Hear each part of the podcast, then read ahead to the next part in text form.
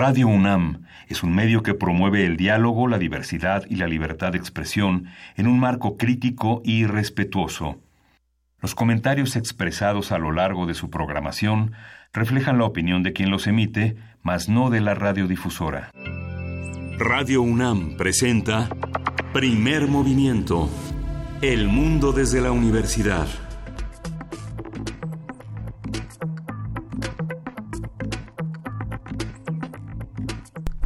Buenos días, hoy es lunes 29 de octubre y son las 7.05 de la mañana. Buenos días, Luis Iglesias. Buenos días, Miguel Ángel Quemain, Juana Inés de esta jefa de información. Buenos días. Buenos días, Luisa Iglesias. Amanecemos con horario nuevo y con un presidente de Brasil que promete cambiarle la cara a Brasil. No es novedad tampoco. Eh, aquel que se sienta sorprendido por el triunfo de, Jair Bolsonaro sabrá que esta es una tendencia mundial y que es lo que está pasando en distintos países. Eh, en América Latina lo hemos visto en los últimos años, desde Jimmy Morales, eh, Macri, bueno, pues ahora Bolsonaro, que es quizá el más radical. Llamarlo el Trump brasileño, no lo sé, ni siquiera creo que venga al caso, porque no es ni el primero ni el último. y luego le damos más carga a Donald Trump de la que realmente merece, ¿no? Pero qué tema, sí, por supuesto.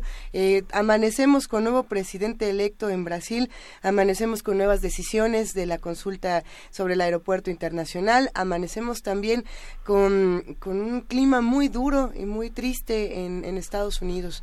Eh, ¿qué, ¿Qué será? ¿Por dónde, ¿Por dónde empezamos con todo esto? Bueno, eh, estábamos comentando fuera del aire la, este, las notas de hace cuatro días que desplegó el New York Times sobre el despliegue de tropas al, sur de nuestro país, eh, de 800 militares, está ya como muy documentado por el New York Times, eh, este despliegue que corre a cargo de la, del Pentágono, esta organización para frenar la caravana de migrantes, que bueno, ya este, en estas últimas horas cobró un, eh, uno, un, un muerto más con el enfrentamiento a la Policía Federal y la incapacidad del gobierno mexicano de eh, de frenar, de poder, poder organizar de una manera humanitaria este eh, esta migración masiva que desafía pues las leyes migratorias y que pues pone a México verdaderamente en un ridículo internacional eh, enorme Así es, sí, sin duda. Otra de las notas, por supuesto, que aparece esta mañana, el ataque a una sinagoga en Pittsburgh, bueno, desde ayer, eh, deja un total de 11 muertos y las declaraciones de del presidente Donald Trump dejan mucho que desear al decir, bueno, esto se hubiera evitado si tuviéramos a una persona armada en cada sinagoga, eh, que es básicamente lo que lo que comentó. Eh, ¿Qué opinan los que están haciendo comunidad con nosotros? El, los otros temas que vamos a estar conversando esta mañana ya los verán de 7 a 10 de la mañana. ¿De qué vamos a hablar, Miguel Ángel? Hoy vamos a tener el, una discusión amplia sobre en estos lunes de ciencia sobre las ciudades teotihuacanas a la luz de los últimos descubrimientos sobre Teotihuacán y vamos a conversar con Alberto Mena Cruz. Él es arqueólogo adscrito a la Dirección de Salvamento Arqueológico del INA. Tendremos también en nuestra nota nacional foro sobre educación, esto con el comentario del doctor Manuel Gilantón, investigador del Centro de Estudios Sociológicos del Colegio de México, especialista en sociología de la educación. Y en la nota internacional, la segunda vuelta electoral en Brasil, ¿cómo fue? ¿Cuáles son los principales aspectos de esta nueva elección? Vamos a tener el comentario de Lucio Oliver Costilla, él es doctor en sociología por la UNAM, postdoctorado en sociología política de Brasil por la Universidad Federal de Ceará. A mí me llama la atención sobre una nota como esta y, reflexionar en lo que pasa en nuestro país. Eh, ¿Qué le interesa a la industria y qué le interesa a los mercados? Porque hoy amanecemos con el real brasileño arriba eh, los mercados apoyaban el triunfo de Jair Bolsonaro, y ahí se ve, y amanecemos con el peso abajo, eh, debido a que, pues como bien se sabe, las personas, los empresarios, los grandes empresarios y la industria y los mercados apoyaban el aeropuerto de Texcoco. Entonces, ¿qué se apoya? ¿Quiénes apoyan a quién? Estos triunfos no son solamente de una persona, son de muchísimas, y triunfos o, derrotas, victorias, ¿qué, son y qué significan para el resto del mundo? Eh, tendremos poesía necesaria y hoy le toca a Miguel Ángel Quemain. Sí. ¿Qué vas a leer, Miguel Ángel? Todavía estamos en, eligiendo. Todavía. Sí. Excelente. Tendremos también una mesa del día. Los cortes de agua, la red y las cuencas. Vamos a tener el comentario de Lucía Madrid. Ella es coordinadora de la oficina del Consejo Civil Mexicano para la Silvicultura Sostenible en la cuenca de Amanalco, Valle de Bravo. Y vamos a tener la presencia también de Pedro Moctezuma, que coordina el programa de investigación para la sustentabilidad. Yo por eso no me, no me bañé el día de hoy. No, no, pero ahorremos tienes que aprovechar, Tienes que aprovechar de aquí al martes bañarnos. Bañarnos ya bien. después ya hasta el otro lunes. Bueno, pero también po- podríamos estar ahorrando agua con botes, no sé, no sé, ¿cómo están haciéndole los que hacen comunidad con nosotros? ¿Cómo se están preparando para los cortes? ¿Les tocan, no les tocan? Estamos en arroba P en diagonal Primer Movimiento UNAM, y tenemos un teléfono que es el 55 36 43 39. Vamos a empezar este programa con música. Vamos a escuchar Cuervo Gold de Bahama Soul Club.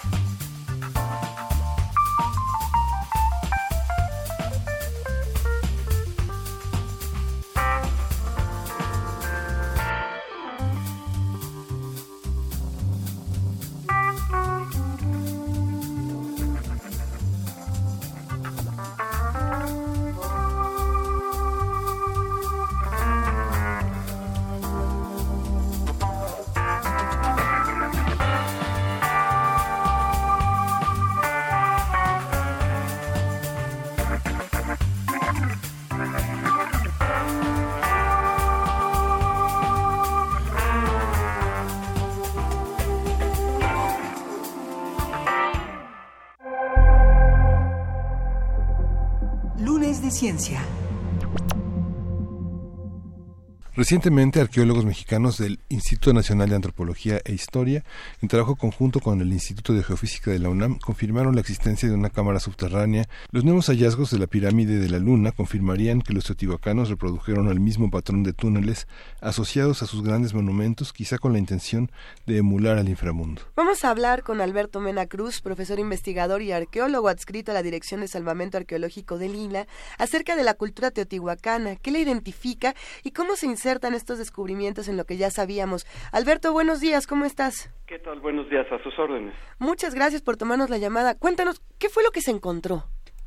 Bueno, aquí en el predio de Universidad 1200, que es donde anteriormente se ubicaba el Centro Corporativo Hemos encontrado una serie de vestigios arquitectónicos que corresponden a restos de unidades habitacionales de la época teotihuacana, es decir, de filiación teotihuacana. En estas unidades habitacionales también hemos recuperado un poco más o alrededor más o menos de 60 entierros humanos, todos con sus, sus ofrendas, dos entierros de cánidos y eh, menos uno de estos entierros es tolteca y otro es de cronología azteca. ¿Esto modifica eh, de manera importante los, los, hallazgos que se han hecho en torno a, estos, a este centro ceremonial? Ah, lo que pasa es que anteriormente no contábamos con mucha información de, este asentamiento, el de, el de Vancomer. Mm, en la época del por ahí más o menos de la década de los 70, en el 77 más o menos se comenzó a construir el, el, el corporativo.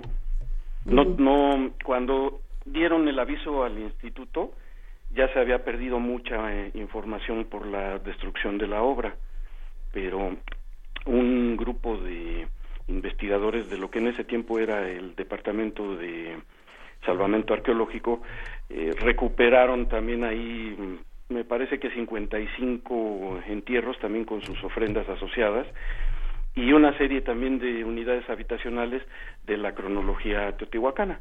Doctor, eh, participó en este trabajo el Instituto de Geofísica de la UNAM. ¿Cómo, cómo es este, eh, cómo se da este contacto entre distintas disciplinas? ¿Qué hace cada quien y por qué hace falta que, que haya un trabajo con la gente de geofísica? Bueno, eh, aquí en el predio de Universidad 1200 no contamos con el apoyo del Instituto de, Geofísica. Ese, los métodos, eh, equipo, todo esto se ha utilizado para el sitio de, Teotihuacán. Aquí no, no, no lo hemos, este, no lo hemos empleado, no hemos tenido el contacto con ellos. Ha ido mucha gente de, de, otros lugares a, visitarnos, a ver el, el, sitio, a conocerlo, pero eh, en este caso particular del Instituto de Geofísica de la UNAM, en este caso de la de la, de la Universidad 1200, ahí no, han estado con nosotros. ¿Quién sí ha estado?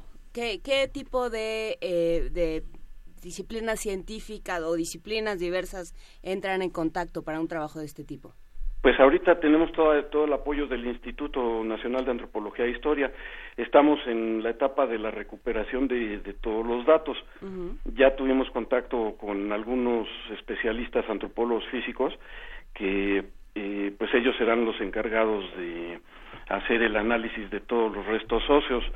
A su vez también ellos nos harán favor de mandar muestras de huesos al extranjero para que eh, nos den más datos acerca de eh, cronologías y posibles filiaciones entre otros asentamientos de origen teotihuacano, de filiación teotihuacana, asentados también aquí en la cuenca de México. ¿Esto qué significaría y, y, y qué nos ayudaría a reentender de nuestro pasado? pues hay muchas cosas que aún no se entienden no respecto a esta a esta sociedad los teotihuacanos. Eh, por ahí todavía se manejan eh, datos de no no sabemos precisamente de dónde venían o qué idioma hablaban, no sabemos quiénes eran. Se saben, por ejemplo, en, en, la metrópoli de, Teotihuacán, pues sí se sabe que, que convivían con otra, otra, otras culturas, ¿no? Había otro, otros barrios en los que se asentaban gente de otras culturas, pero pues aquí todavía, todavía estamos en ese en esa etapa de desarrollo. Entonces es importante, por ejemplo, este tipo de estudios, porque no, no nada más nos dicen, bueno, a los teotihuacanos se asentaron como como aldeas satélites, digamos, aquí alrededor de, de, Teotihuacán, en, en, el altiplano, porque, sino que también nos dan datos de, de, las filiaciones, por ejemplo, para dónde, por dónde podrían estar los grupos de parentesco. Y ya de ahí, pues, empezar a tratar de desentramar toda la red de, organización social, eh, la organización política, las formas de vida, todo esto. ¿Redes de parentesco, es decir, eh, genéticas entre individuos? Sí, así es. Se está tratando de hacer una base de datos. Eh, la, la Dirección de Salvamento Arqueológico tiene el contacto con una doctora que trabaja en Europa en varias universidades y está apoyando en ese sentido a la dirección. Entonces, eh, la, los especialistas en antropología física de, de, mi dirección están en contacto con, con esta persona y son los que, bueno, nos harán favor de, de darnos todo ese tipo de datos. No nada más se quedarán los datos en edad, sexo, altura, enfermedades, ¿no? Ya podremos hacer otro tipo de, de, consultas, podremos tener otro tipo de, de datos. ¿Qué es lo que nos hace estar seguros de que, bueno, qué es lo que les hace a ustedes estar seguros de que se trata de, de vestigios teotihuacanos? ¿Qué es lo que, eh, lo que marca o, o, lo que le da una identidad a, este, a estos hallazgos? Pues lo principal son las evidencias arquitectónicas tenemos la, el típico patrón, digamos, teotihuacano de, de, construcción de, de, las unidades habitacionales.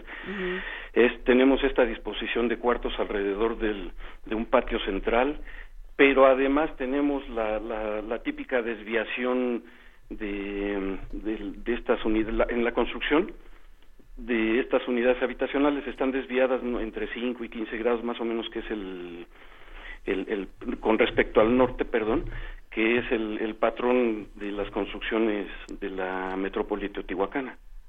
Sí, justamente por aquí nos estaban preguntando en redes cómo, qué determina o qué define a la arquitectura de Teotihuacán, o qué, qué, elementos podríamos decir, a ver, estas son las cosas que harían que nosotros vemos algo. Es Bueno, eh, arquitectónicamente tenemos eso, pero también tenemos el patrón funerario, ¿no? Que más eh, el patrón nos, nos está indicando que eh, los enterraban en posición sedente, les colocaban sus ofrendas. Tenemos toda la cerámica asociada a estas construcciones que son de origen teotihuacano también, son locales, eh, son fabricaciones locales, pero tienen todas las, las características eh, teotihuacanas. ¿Qué periodos, qué, qué periodos de tiempo se establecen para la caída de esas grandes ciudades. Se, se, piensa que la cultura mexica eh, floreció 700, prácticamente 700 años después de la, de la cultura teotihuacana. ¿Cómo, cómo se determinan estos factores y, y no, no, no quedan mezclados en el, en, su, en el presente mexica los elementos teotihuacanos? No, no es muy difícil distinguirlos sin bases documentales o hay bases documentales en piedra o en vasijas o cómo? Pues hay documentos históricos, hay fuentes históricas, eh, sabemos por ejemplo por Sagún o eh, eh, Ixtlilxóchitl, amén de todos los estudios que se, que se han hecho ¿no? respecto a, a toda esta población teotihuacana. Y bueno, efectivamente, no una, una, una cultura más o menos sobrevive un poco tiempo antes de su caída, sobrevive a la, a la, a la siguiente. Los teotihuacanos eh, en este lugar eh, de Universidad 1200 de Joco abandonan el lugar, pero antes de eso parece que hay una convivencia con lo que le llaman ahora la cultura coyotlatelco.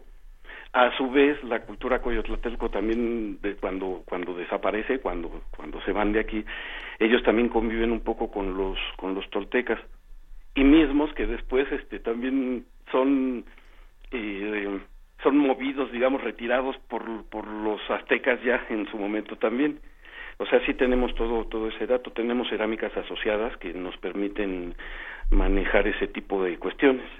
¿Cuál es la cultura coyotlatelco? ¿Podríamos hablar un poco más de, de ella, Alberto Mena?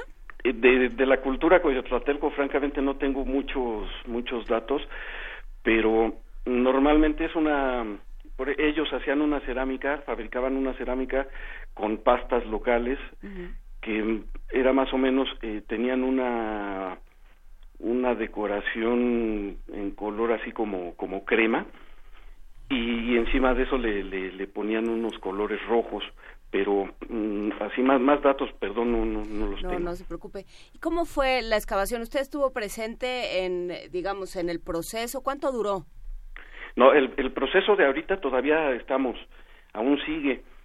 Llevamos, eh, la semana pasada cumplimos un año excavando en este sitio. Afortunadamente hemos contado con todo el apoyo de, mis jefes, de las empresas involucradas, de, los dueños de todo esto, ¿no? Llevamos un año ahí trabajando y todavía nos hace falta pues rescatar un, poco más de, de, información. Ya tenemos sondeado casi el, el 90% del predio que tiene, no sé, más de 40 mil metros cuadrados y ahorita tenemos dos excavaciones em, este, extensivas que entre las dos sumadas son como 150 metros aproximadamente por 30 de, de ancho y ahí es donde se han encontrado pues todos estos eh, restos habitacionales y tenemos otra excavación también ahorita que se, se está todavía se está haciendo, que esa es como de 15 metros por 8 de, de ancho y como por 4 de, de profundidad. Y también en, este, en esta excavación se han encontrado 17 mm, entierros. La diferencia entre las otras y esta es que eh, los entierros humanos están asociados a las unidades habitacionales. En esta última excavación eh, están eh, no están asociados, vaya están están en campo libre, ¿no? Los, tenemos así. Entonces también estamos tratando de encontrar el, el por qué en un lugar sí sí sí están eh, lo típico asociadas a las unidades habitacionales enterrados debajo de los pisos al interior de las unidades y aquí los tenemos en campo abierto. Pero eh, eso qué preguntas pendientes dejaría si se necesita encontrar cerca mm, otro tipo de, hallazgo, otro tipo de vestigio, o si estamos pensando en reconfigurar la idea que se tenía de estos espacios. No, también se han encontrado en otros lugares aquí, por ejemplo en Azcapotzalco recientemente también han encontrado enterramientos eh, en, en, campo libre que no están asociados a, a unidades habitacionales. Hay una, una pregunta interesante que nos plantea nuestros radioescuchas. R. Guillermo nos dice, ¿qué puede aportar la arquitectura y la planificación de Teotihuacán a la arquitectura y planificación de las ciudades modernas de nuestro país? Eh, ¿Qué podemos aprender? Eh, ¿Qué pueden aprender planificadores, constructoras y nosotros mismos? Eh, Alberto. Pues es una pregunta difícil, pero... por ejemplo, los, los teotihuacanos pues estaban, tenían mucha, mucho conocimiento de, de la astronomía por eso era que, sus construcciones las, las orientaban así con determinado grado de, desviación ah, con respecto al norte. ¿Eso para eso qué, en qué ayudaba? Eh, no, bueno, como les comentaba, pues esos son más bien rasgos para astronómicos, la salida del sol, equinoccios, eh, puestas del sol, cosas así de, de ese tipo, ¿no? Eh, hay otra pregunta que también es interesante de Claudia Rodríguez que nos dice, a ver, eh, los hallazgos de Universidad 1200 es un lugar con muchas construcciones nuevas. ¿Cómo se preservan los vestigios sabiendo que se tienen tantas construcciones en un espacio como este y muchas más en puerta? Pues esa precisamente es otra de las opciones que estamos manejando ahorita con los eh, con la obra y con los dueños de del centro corporativo. Precisamente estamos estamos intentando intentando definir cuál es la mejor manera de conservar todos los vestigios. Ellos tienen la intención de crear un museo de sitio ya desde hace mucho tiempo, porque ahorita donde están haciendo las obras, nosotros excavamos, otra compañera y yo excavamos, bueno, y otros compañeros, claro, hace como cinco años y ahora tuvimos la, la oportunidad de excavar dentro del, del predio. Entonces estamos viendo la, la mejor manera de, de conservar y preservar todo eso, además de, de, la intención del museo que ya desde entonces ellos, la, la, la, gente interesada, pues ya se manifestaba a favor de, de hacer un museo de sitio. porque tienen la idea de hacer un corredor cultural en esa zona, ¿no? Que, que relacione lo moderno, todas estas obras gigantescas que están haciendo en el predio de Mayorazgo, en Churubusco, y se relacione al igual con a la el con el pueblo de Joco tratar de definir la, la, la identidad de lo moderno y lo y lo antiguo no pero no dañan eh, los vestigios. O sea ese es siempre en un en un país como este con tantos vestigios arqueológicos siempre es esa complicación de cualquier nueva construcción que pues hay algo abajo Ah, sí. Digo, además del agua, pero eso Sí, pero en realidad este luego dañamos más nosotros al excavar que la misma obra. Entonces ese es el, el asunto, no descubrir, excavar es este descomponer un poco lo que ha estado preservado durante tantos tantos años. Les cambiamos de momento la las condiciones de clima, ¿no? Las exponemos, entonces están entre el aire, el frío, las lluvias que, ha llovido tanto por ahí, ¿no? Entonces estamos ahorita precisamente mediando entre cuáles van a ser las mejores condiciones de, de conservación y, protección. ¿Con qué, ¿Con qué reflexiones nos podemos quedar de todo este tema, Alberto Mena Cruz? ¿Y con qué nuevas preguntas para el futuro? Pues una reflexión es que verdaderamente la ciudad, a pesar de, de que es tan grande, cada vez crece, crece, crece y crece, eh, siempre, siempre encontramos cosas, ¿no? Eh, prehispánicas, arqueológicas, tenemos mucho campo de, mucho, mucho campo de, acción. Y pues la mejor manera de, de hacerlo pues es, eh, no sé, tal vez, eh, no sé, estar en contacto con las delegaciones, que, que, que, se, que se nos informe con tiempo para poder hacer las investigaciones con, con tiempo y forma, contar con los convenios correctos, perdón, correctos, adecuados. Parte de todo eso es este, lo que norma nuestra investigación también.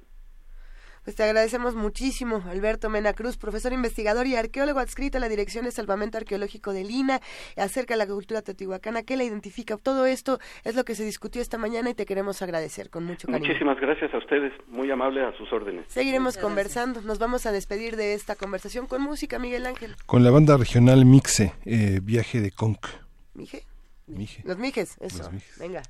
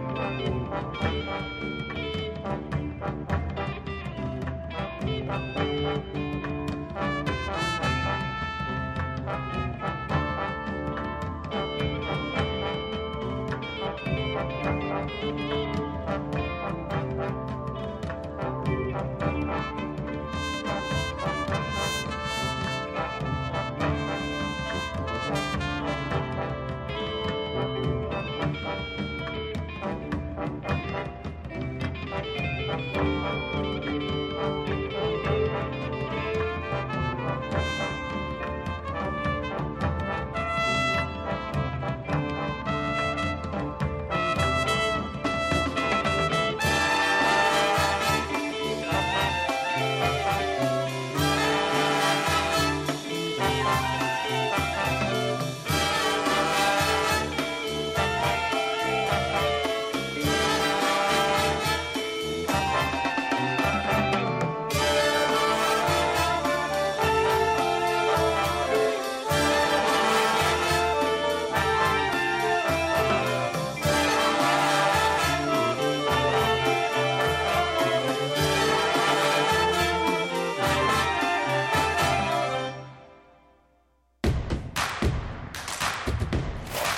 La música de primer movimiento día a día en el Spotify de Radio UNAM y agréganos a tus favoritos.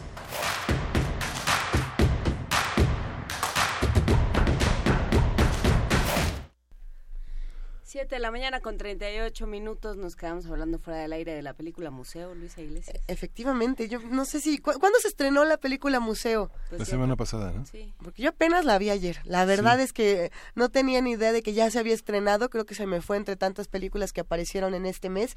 Eh, tuve la oportunidad de verla ayer. Quienes ya la vieron, díganos qué les parece. Eh, es que justamente estábamos hablando de saqueo, de vestigios arqueológicos, de este, eh, de esta gran historia que se cuenta en nuestro país de cómo en la Navidad de 1985 dos estudiantes de la UNAM se robaron una serie de, de piezas del Museo de Antropología y, y, de cómo en esta película las regresan en la vida real. Así no fue, pero, pero es muy interesante cómo se aborda el tema del saqueo. ¿no? Eso creo que se tiene que, que revisitar.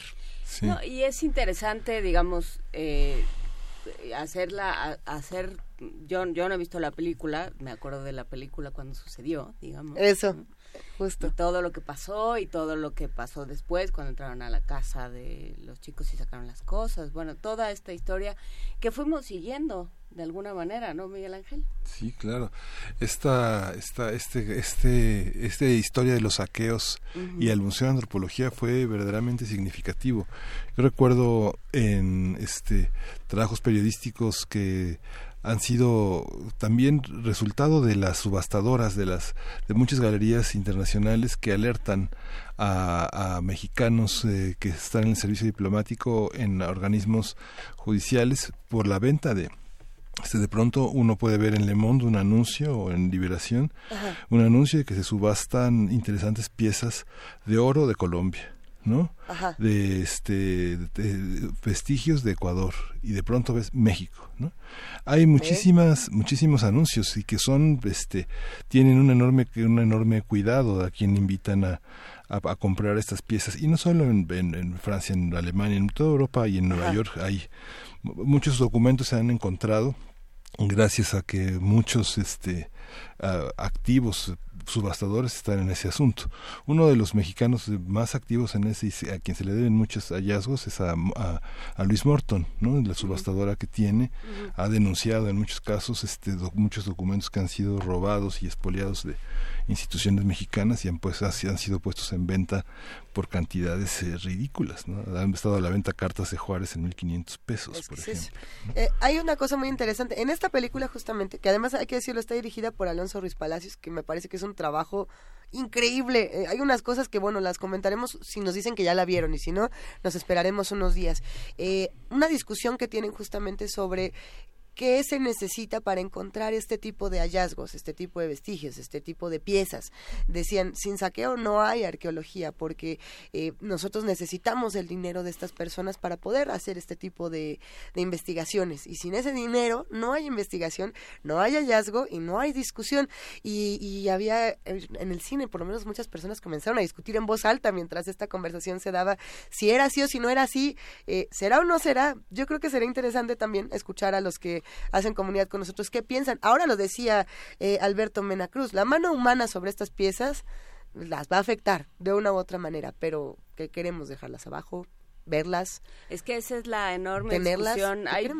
la arqueología tiene eso, ¿no? La arqueología tiene esa capacidad, por un lado, de ser flexible, de estar todo el tiempo en construcción, porque todo el tiempo se descubren eh, se, se, se, tiene que revisitar, se tiene que, que, eh, que, poner en duda las teorías que se tenían porque se descubre algo nuevo que niega todo lo que ya se pensaba que se sabía, digamos, nunca se sabe nada a ciencia cierta en arqueología porque todo puede ir cambiando de acuerdo con lo siguiente que se descubra, pero al mismo tiempo tienes esa, ese problema, en el momento en que lo literalmente lo descubras, lo pongas al aire libre, le quites la cobertura, pues entonces lo deja de proteger la tierra y está a merced de los seres humanos y de los elementos inclementes. Pero bueno, eh, hablando de elementos inclementes, el tiempo también es así y nos vamos a escuchar mejor una pieza de Descarga Cultura. Así es, descargacultura.unam.mx nos, nos manda este, este regalo para hablar de Mesoamérica, para hablar del periodo clásico. Y si no me equivoco, tiene música de la UFUNAM. Vamos a escuchar un fragmento, vamos a escuchar un fragmento y regresamos a platicar con ustedes. El nombre de clásico tiene una carga estética. Se le designó así a la etapa durante la cual las artes, especialmente el urbanismo y la arquitectura mesoamericanos, se desarrollaron y alcanzaron su más alto nivel. Este periodo ha sido dividido en dos etapas, el clásico temprano, que va del año 200 al 600, y el clásico tardío, que va del 600 al 900. En este periodo la organización política adquirió las dimensiones de estados centralizados, vinculados al crecimiento de instituciones religiosas. El intercambio a larga distancia aumentó y se consolidó surgieron potencias políticas y se produjeron constantes guerras. El clásico fue el periodo de la historia mesoamericana en que el calendario, la escritura, la astronomía y las matemáticas llegaron a su esplendor. La urbanización se extendió por todo el territorio mesoamericano. Incrementó la población que se dedicaba a tareas burocráticas, administrativas, comerciales y a la fabricación de objetos de lujo los campos de cultivo y las poblaciones campesinas se establecieron cerca de las ciudades.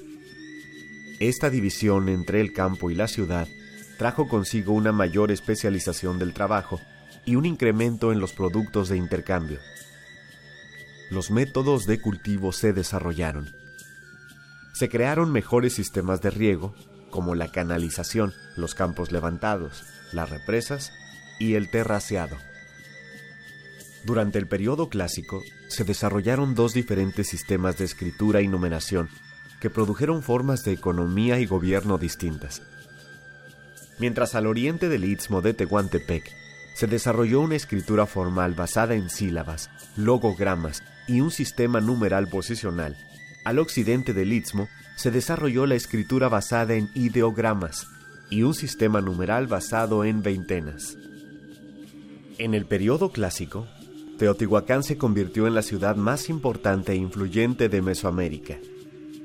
Según estudios arqueológicos, alcanzó su esplendor aproximadamente en el año 400, con un aumento de población superior a los 125.000 habitantes y una extensión de 22 kilómetros cuadrados aproximadamente. Se construyó el eje principal de la ciudad, la calzada de los muertos, sistemas de drenaje y múltiples conjuntos residenciales alrededor del centro urbano. Los conjuntos habitacionales estuvieron habitados por familias extensas, relacionadas por un antepasado común, una misma profesión y un dios patrono. Los arquitectos teotihuacanos inventaron el sistema talud-tablero para la edificación. Teotihuacán controló la explotación y elaboración de productos de obsidiana y de bancos de arcilla de cerámica. Estos y otros productos le permitieron crear extensas redes de intercambio por toda Mesoamérica. Con el comercio, viajaron también ideas e imágenes que fueron recibidas por otros centros poblacionales. Este intercambio hizo indispensable la existencia de un ejército formal para el cuidado de las caravanas de comerciantes. Hay evidencia de que en Teotihuacán habitaron barrios de gente de Oaxaca, de la costa del Golfo y del área maya. Cada barrio tenía su propio dirigente. La organización social basada en el linaje produjo que el gobierno central absorbiera a cada jefe y lo integrara en el sistema burocrático. El gobierno central estuvo conformado por una confederación de cuatro jefes, representantes de cada uno de los sectores de la ciudad. Este sistema superior de dominio subordinó al del linaje consanguíneo existente en cada barrio y lo transformó en un gobierno territorial. Los arqueólogos han planteado que en el centro de Monte Albán posiblemente se estableció un asentamiento teotihuacano, lo que comprueba las relaciones comerciales entre los pobladores de Monte Albán con la ciudad de Teotihuacán, debido al interés de los teotihuacanos en la explotación y manufactura de la mica de Oaxaca. Otro elemento importante del contacto entre las dos ciudades fue el uso del talud tablero en la ciudad de Monte Albán. Aproximadamente en el año 500, con la caída de Teotihuacán, Monte Albán alcanzó su tamaño máximo de 6.5 kilómetros cuadrados y una población de 25.000 habitantes. También se ha sostenido que Monte Albán pudo haber estado dividida en tres grupos sociales, uno pequeño de dirigentes, uno más grande de administradores y comerciantes, y uno mayoritario compuesto de gente encargada de las actividades agrícolas y productivas. Por su parte, en la región de la costa del Golfo, tras la caída de los asentamientos olmecas, pareció haber una multiplicación de pueblos que conformaron una zona central en el Totonacapan, al centro norte de lo que hoy es Veracruz. De estos sitios, el más representativo del clásico fue El Tajín, cerca del actual pueblo de Papantla. Se ha establecido su principal desarrollo entre el siglo VIII y XII. El Tajín estuvo organizado a partir de una serie de terrazas artificiales que permitieron la separación de espacios al interior del mismo. La parte más elevada correspondió al sector elitista de la sociedad, en su arquitectura destaca el número de canchas de juego de pelota, un rasgo representativo del clásico. La región occidental de Mesoamérica presentó un desarrollo cultural más lento. Los elementos típicos del periodo preclásico continuaron hasta el clásico, y no se alcanzó la organización estatal como en el resto de Mesoamérica, sino hasta el periodo postclásico. El occidente se puede dividir en tres tradiciones culturales, la guerrerense, la de las tumbas de Tiro y la de Teuchitlán. Durante el periodo clásico se produjeron cambios climáticos que permitieron a los grupos mesoamericanos ocupar una extensa franja de casi 250 kilómetros de ancho entre los actuales estados de Zacatecas, San Luis Potosí, Querétaro, Durango, Guanajuato, Aguascalientes y Tamaulipas. Estos cambios favorecieron el desarrollo de la agricultura, especialmente de temporal, aunque en algunas regiones se implementaron canales y represas. Hacia el siglo IX ocurrieron nuevamente cambios climáticos que modificaron el régimen de lluvias, lo que provocó una retracción de la frontera norte y la región quedó a merced de grupos de recolectores cazadores norteños. Culturalmente se han definido tres zonas en el norte mesoamericano. La rama occidental, la franja central y la rama oriental. La primera destaca por la presencia de la cultura chalchihuites y sus dos grandes capitales, La Quemada y Alta Vista. La franja central no presentó un desarrollo importante como en el resto de Mesoamérica. Por último, la rama oriental sobresale por sitios como Ranas y Toluquilla, en la Sierra Gorda de Querétaro, asentados en los lomos de la sierra, así como por la explotación de las minas de cinabrio muy utilizado en procesos funerarios por todo Mesoamérica. Por su parte, los estudiosos de los mayas han convenido que tuvieron su esplendor entre el 200 y 900. Los mayas son una serie de pueblos de distintas lenguas emparentadas con una raíz común. El área en la que habitaron estos pueblos ha sido dividida por los arqueólogos en tres subregiones, las tierras altas, las tierras bajas centrales y las tierras bajas septentrionales. Las tierras altas comprenden la región de la Sierra Madre del Sur, la parte meridional de Chiapas y Guatemala. Las tierras bajas centrales, constituidas por la parte centro-norte de Chiapas, Tabasco, el sur de Campeche y Quintana Roo, el Petén guatemalteco y Belice. Las tierras bajas septentrionales comprenden el norte de Campeche y Quintana Roo y todo Yucatán. Durante casi todo el periodo clásico, las tierras bajas centrales fueron el asiento de las ciudades más grandes e importantes, como Tikal, Calakmul, Palenque, Yaxchilán y Bonampak. Entonces, las sociedades mayas estuvieron organizadas de forma jerárquica, encabezadas por un gobernante o Cujulajau, intermediario entre el pueblo y las fuerzas divinas, quien dirigía todas las actividades políticas, económicas y religiosas. Por debajo había un complejo grupo de administradores, sacerdotes y jefes militares. El siguiente estrato lo conformaban los artesanos y comerciantes, quienes con sus productos proveían a la nobleza de bienes. Ambos grupos estaban sostenidos por el trabajo de campesinos que producían bienes de subsistencia. Durante el periodo clásico, el área maya estuvo bajo la influencia de dos grandes reinos, en el clásico temprano por el reino de Mutul, asentado en la ciudad de Tikal, en Guatemala, y el de Canul, en Zimbanché, hoy al sur de Quintana Roo. En el clásico tardío, floreció el reino de la ciudad de Calakmul, en el sur de Campeche. Los mayas lograron crear una escritura formal compuesta por dos tipos de glifos, sílabas y logogramas, de esta manera, los escribas mayas fueron capaces de dejar constancia de su historia. Los mayas concebían al tiempo a través de diversos ciclos. Los más importantes eran el Hab, el Solkin y el Tuun. El Hab marcaba las principales fiestas, pero también era un calendario agrícola. El Solkin se trataba de un ciclo adivinatorio y ritual. Ambos se combinaban para formar la rueda calendárica.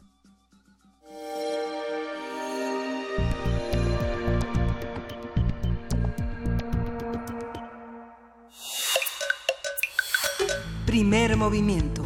Hacemos comunidad. Son las 9 de la mañana con 55 minutos y agradecemos, por supuesto, todos estos contenidos que tenemos en descargacultura.unam.mx. Eh, sí nos escribe Pablo Extinto y dice, ¿qué cátedra nos está refinando vía Descarga Cultura? Está bueno, estuvo bastante interesante y, y sigue. Si se meten a Descarga Cultura encontrarán más de todos estos temas para Selene Velázquez, que también estaba disfrutando esta conversación. Para los que pensaron que ahora sí ya nos había cambiado el horario de manera salvaje y se acaban de desmayar porque dijiste 9.54, Luisa, son las 7.54 pues ¿Qué hora dije? Ya son las nueve, pues es que mi reloj biológico como que no entiende qué hora es. ¿No les pasó que salieron en la mañana y, había sol y dijeron ya no no sé qué hora, no tengo idea? No sé. Yo pensé que ya llevábamos una hora de programa cuando salí de mi casa porque sí estaba estaba de día. A mí me gusta llegar de noche a trabajar. No entiendo. espérate dos semanas y, y otra vez se te va a conceder. No, bueno, pero estoy segura que muchos disfrutaron haber manejado con, con lucecita. Que nos cuenten, ya que nos escriban. Eh, hay que decir que esto fue, eh, esto se puede encontrar todo completo, no es solo esta, este fragmento que escuchamos ahora, que lo escuchamos justamente porque corresponde al periodo clásico y Teotihuacán es del clásico temprano, sino que pueden escuchar de los diferentes... Eh, conferencias de este tipo, conversaciones, pláticas de este tipo de Horacio Mancilla sobre eh, los diferentes periodos del pasado mesoamericano. En Descarga Cultura, eh, Horacio Mancilla y la música, por supuesto, de eh, la OFUNAM. Hay que decir también que entre los opúsculos del Colegio Nacional, esta colección justamente de libros pequeños a precios accesibles, me parece que costaban 10 pesos, 15 pesos. 15 pesos, si no me equivoco. Algo por el estilo. Eh, está Teotihuacán de Linda Manzanilla, un estudio muy interesante de, de, qué hace tan particular a esta cultura, por qué es eh, por qué se le conoce como una cultura corporativa, porque eh, qué, qué, implicaba, qué implicó la cultura teotihuacana, la civilización teotihuacana para todo su entorno, cómo era una, una civilización donde se intercambiaban muchísimos bienes, donde había muchos, eh, muchos ires y venires entre distintas eh, partes de, la, de, la de las distintas civilizaciones mesoamericanas y una serie de diálogos interculturales muy, muy interesantes que ya por supuesto apuntaba Alberto Mena Cruz en la conversación que tuvimos con él hace un momento. Eh, cómo se va, se va encontrando la, la cerámica y va y se va viendo un, una especie de traslape, de, de, conexión entre una cultura y la que lo va a seguir. Y bueno, pues esta idea de la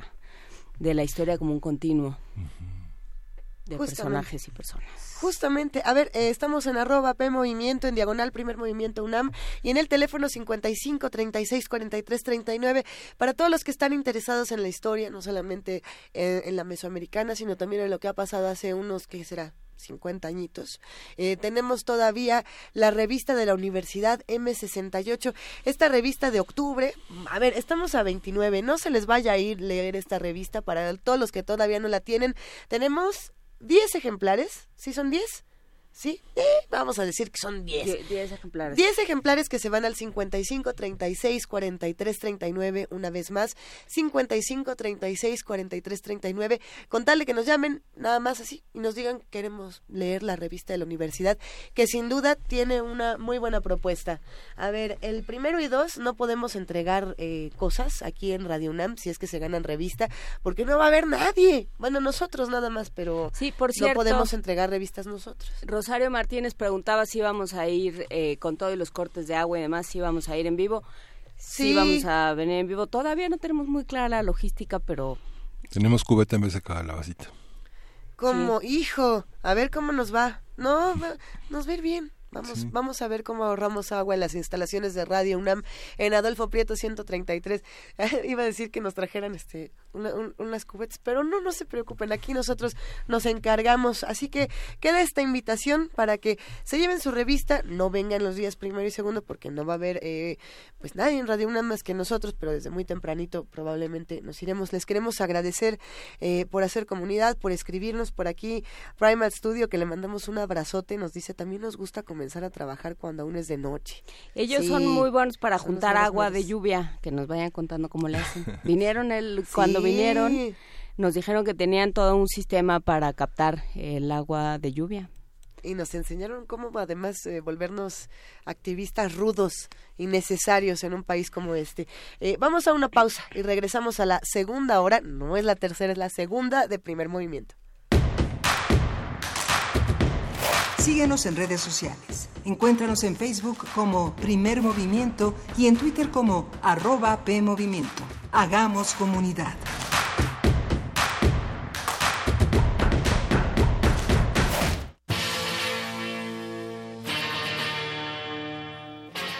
Después de 50 años, cuando despertamos, el rock seguía ahí. Como los dinosaurios que nunca existieron, dejó huellas de su paso por el mundo. El rock fue la música de la juventud de los años 60 y 70. Hoy la desenterramos para volver a vivirla, para emocionarnos con ella. Cuando el rock dominaba al mundo. Todos los viernes a las 18.45 horas, por el 96.1 de FM. Radio UNAM, Experiencia Sonora.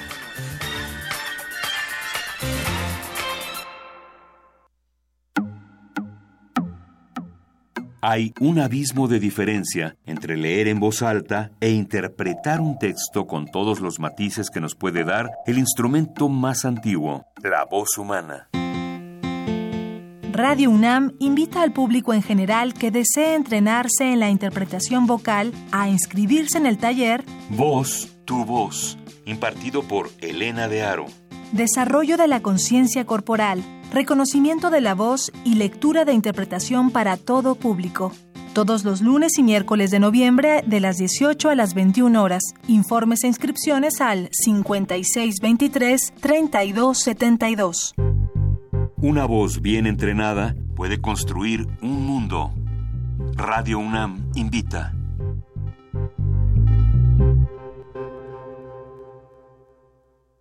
Laila, soy Luis. ¿Ya pediste permiso para el sábado? Sí, sí, cuenta conmigo. Carlos, soy Luis. ¿Qué onda? ¿Sí vas a ir el sábado? Claro, me va a acompañar Rocco. Hola, Lucio. Soy Luis. ¿Entonces qué? El sábado como quedamos. Claro, me pidieron llevar a mi hermanito. Perfecto. Mis amigos y yo ya estamos listos para participar en la consulta infantil y juvenil 2018. Si tienes entre 6 y 17 años, ve con tus amigos del 17 al 25 de noviembre. Es nuestro momento de expresarnos. Porque mi país me importa, te invitamos a participar. IME. La exposición Somos Museo, abierta en el Museo de Arte Moderno, reúne 42 obras realizadas entre 1919 y 2007, entre pinturas, fotografías, objetos escultóricos, dibujos e impresiones heliográficas, que conforman cuatro núcleos sobre temas recurrentes en la historia del arte mexicano: vida cotidiana, surrealismo, violencia y amor. Somos Museo se puede visitar en el Museo de Arte Moderno, Avenida Paseo de la Reforma y Calzada Gandhi Chapultepec, Ciudad de México.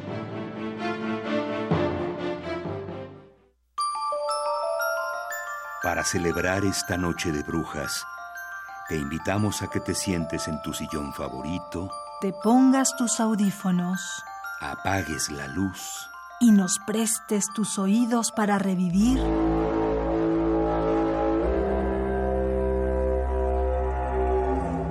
la invasión marciana que aterrizó en la radio. a 80 años de la Guerra de los Mundos. Miércoles 31 de octubre a las 11 de la noche. Escucha su retransmisión el sábado 3 de noviembre a las 19 horas. ¿Qué te da más miedo? ¿Los seres del más allá? ¿O los que vienen de otros planetas? Radio UNAM. Experiencia sonora.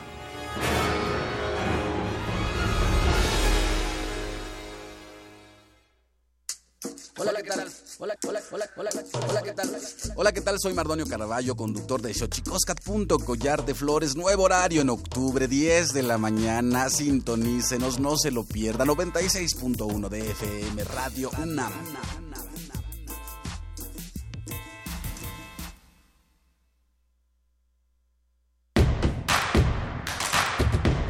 Queremos escucharte. Llámanos al 55 36 43 39 y al 55 36 89 89. Primer movimiento. Hacemos comunidad. Son las 8 de la mañana con 4 minutos. 8. Eh, no, son las 9. Es que el, el- el horario es para atrás, no es para adelante. O es el que uno quiera, porque pues total, ¿qué? ¿Quién decidió? ¿Quién decidió cuál era este horario? Eh, Las estrellas, eh, ¿Quién decidió la- que el eh, se movimiento de así? traslación, no sé. es complicado. Eh, ¿Qué hora tienen los que nos escuchan? Nosotros tenemos las 8 de la mañana con 4 minutos, casi 5 minutos de En el este reloj. lunes 29. Pero en nuestros corazones como que cada quien trae otra. No, en, ¿no? mi- en mi corazón son como las 3 de la tarde. Son como las 3 de la mañana y tendríamos todos que regresar. Nos regresamos a la camita. No, hay mucho que discutir y además es un día interesante para nuestro país. Es Vamos a que, ver Luisa, qué pasa. todavía, todavía estamos a tiempo de recibir premios de puntualidad retroactivos. ¿Cómo es eso, Miguel Ángel? Órale. Pues mira, el gobierno se gastaba 34 mil millones de pesos en anuales en Ajá. premios de puntualidad. No Ahora, en nosotros, claramente. No, que nos den no. uno. Por ser Sí. bien. Bueno, yo no me lo podría ganar. Creo que de nosotros tres yo soy la que tiene el, el radio es como el teatro y el cine, ¿no? Empiezan en- así en punto, ¿no? Pero bien dicen que en las historias hay que llegar tarde y salir temprano. No es como ley de narradores. Llega tarde y sal temprano. Bueno, en- tenemos noviembre todavía para que nos, nos den premios de... Porque ya hay una ley para regular los bonos y prestaciones que está en discusión y que, bueno, se va, se va a aprobar seguramente con la mayoría de Morena para acabar con esta con este dispendio de, este, de pagar a la gente porque llegue a tiempo a su trabajo.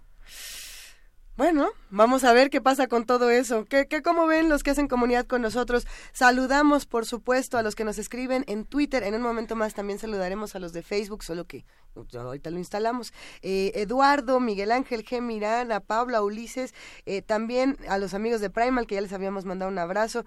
A Connie Valadez, dije, me asustaste con la hora, sí, perdón, les pido una disculpa. Eh, a Selene Velázquez, a Mayra Elizondo, que nos compartió un video. A ver si lo podemos, si lo podemos compartir. Es quién inventó el cero. Las matemáticas no podrían funcionar en el cero. Eh, am- vamos a ver, vamos a ver. Se ve que está bastante bueno. A ver si lo podemos compartir en nuestras redes. Pero quédense con nosotros porque tenemos una data importante. Primer movimiento. Hacemos comunidad.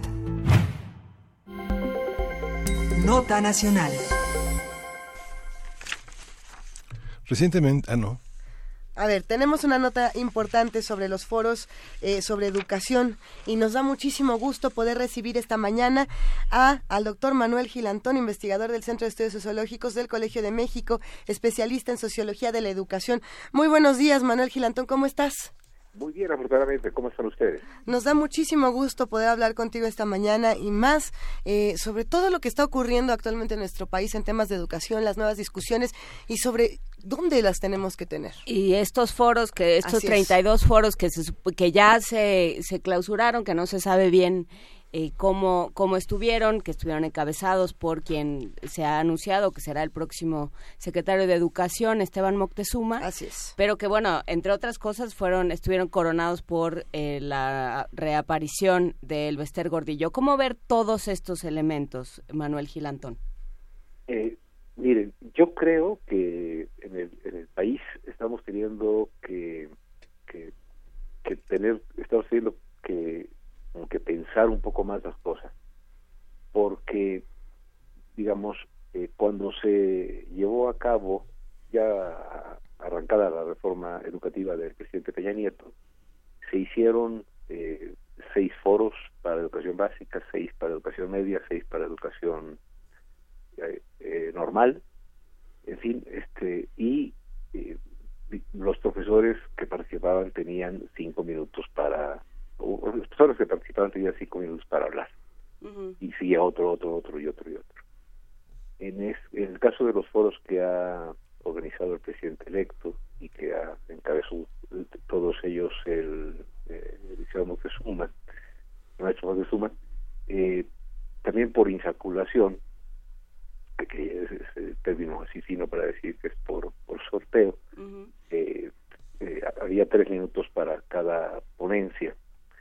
Entonces, la sensación que vamos a tener siempre es que eh, ya sean 32 foros como los de ahora o los foros que fueron eh, antes, a todos ellos les ha añadido que se pueden mandar ponencias por, por internet, se les ha eh, se les ha acompañado de relatorías, de personas que sintetizan, etcétera.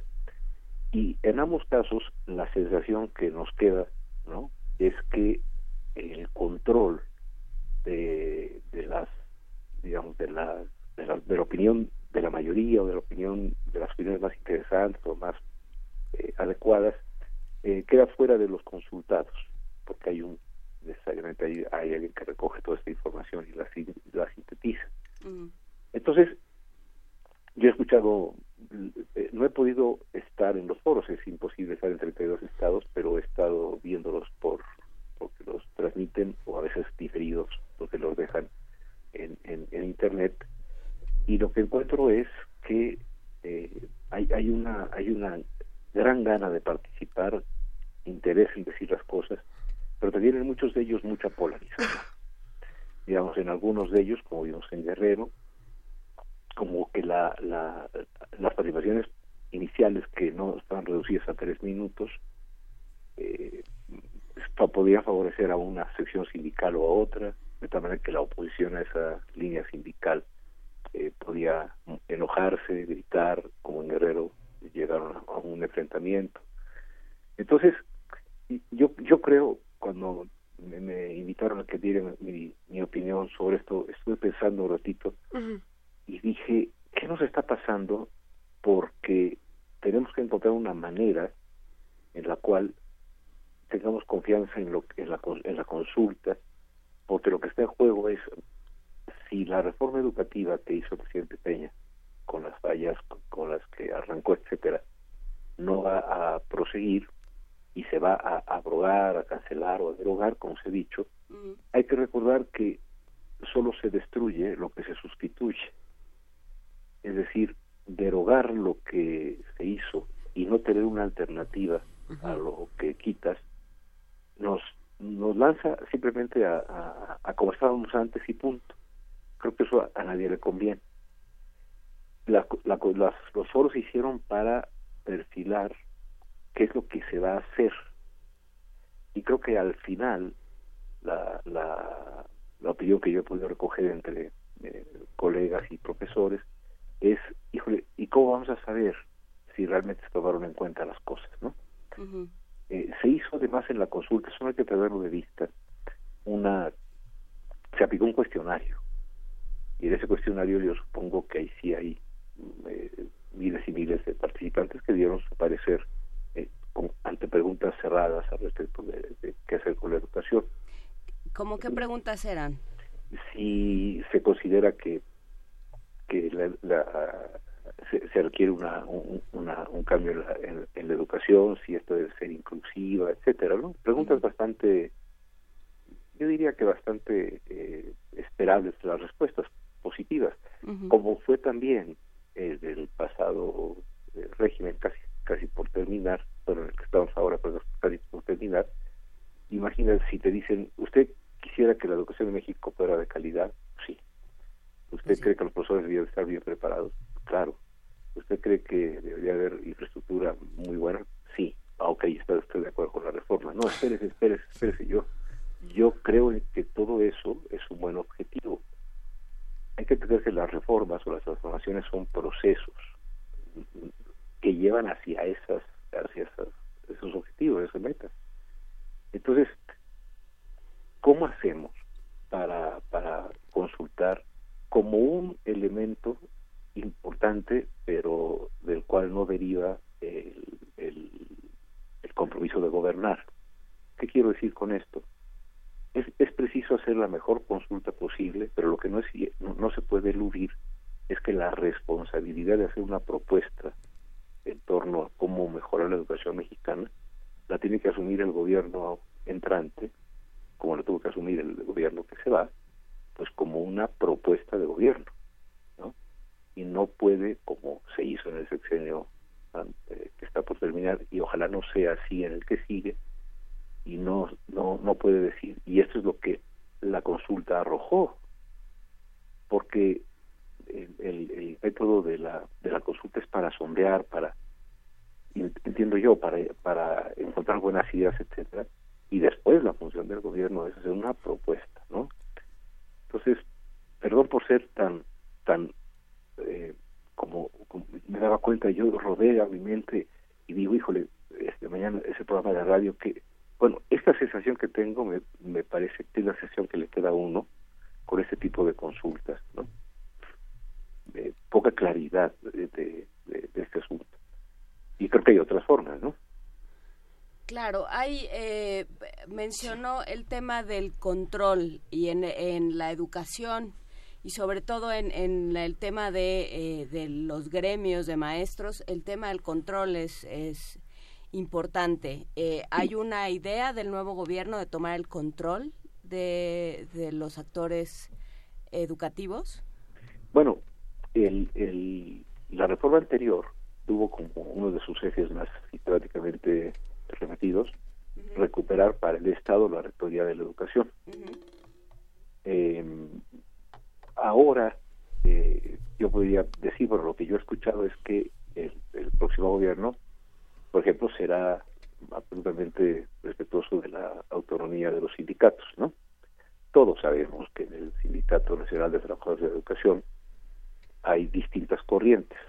Está la corriente que conocemos como la CENTE, la coordinadora, está la corriente de quien condujo después de la, de la que apresaron a la maestra de Gordillo, Juan Díaz de la Torre, y ahora ella que ha salido de la, de la cárcel eh, está participa con un movimiento de Maestros por México, etcétera, ¿no? Si no sabemos nosotros distinguir entre la vida de los sindicatos que debe proceder por como esté eh, normado en la ley federal de trabajo y pensamos y, la confundimos como algo que tiene que decidir la presidencia o el gobierno no habremos avanzado nada.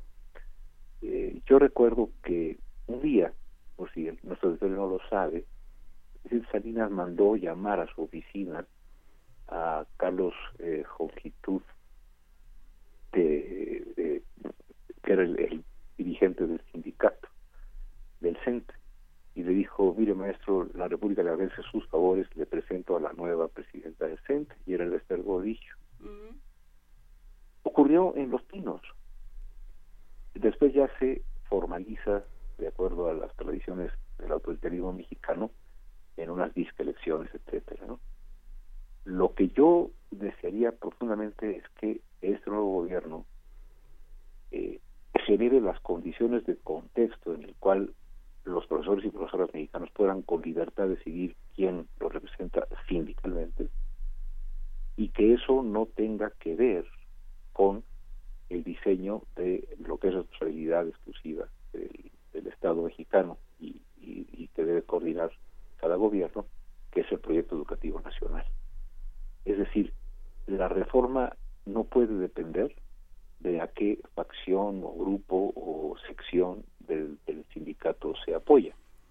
Debe tener por sus propios méritos un sentido de, transformación educativa. Sin embargo, los vimos actuar, ¿no? En, eh, el caso del PSR, el caso de, dirigentes sindicales eh, que participaron mucho. Hay una cosa que sí eh, me quedó muy clara en los foros y se las quiero compartir porque creo que es algo que en estos foros y en muchas otras eh, cosas en el país está, sucediendo. La derrota no tiene progenitores y la victoria tiene todos los padres y madres posibles. A mí me ha parecido verdaderamente surrealista que personas que estuvieron hasta una semana antes de la, del triunfo de la, del actual eh, partido que gobernará, estuvieron totalmente a favor de la reforma educativa, Peña Nieto, una semana después, o en estos meses de la transición, todos estaban en contra. Todos habían estado en contra siempre. Esta reforma educativa que hizo Peña, nadie la apoyó más que pues el gobierno. Y eso es mentira. Es, es, es muy camaleónica la situación. Entonces, de ver a, eh, como me tocó ver en varias ocasiones en estos videos, a jefes de sección del CENTE decir que ellos siempre habían estado a favor de los profesores, que siempre estuvieron en contra de que los evaluaran, etcétera. Era una mentira palmaria, era una, y, lo, y, lo, sorprendente, eh, colegas, es que se lo creen. Yo he escuchado a colegas míos en la parte de la investigación que siempre apoyaron la reforma y que a los encuentros dicen, no, pues, como tú sabes, yo desde el principio estaba en contra. Y yo decía, híjole, pues no lo noté, ¿no?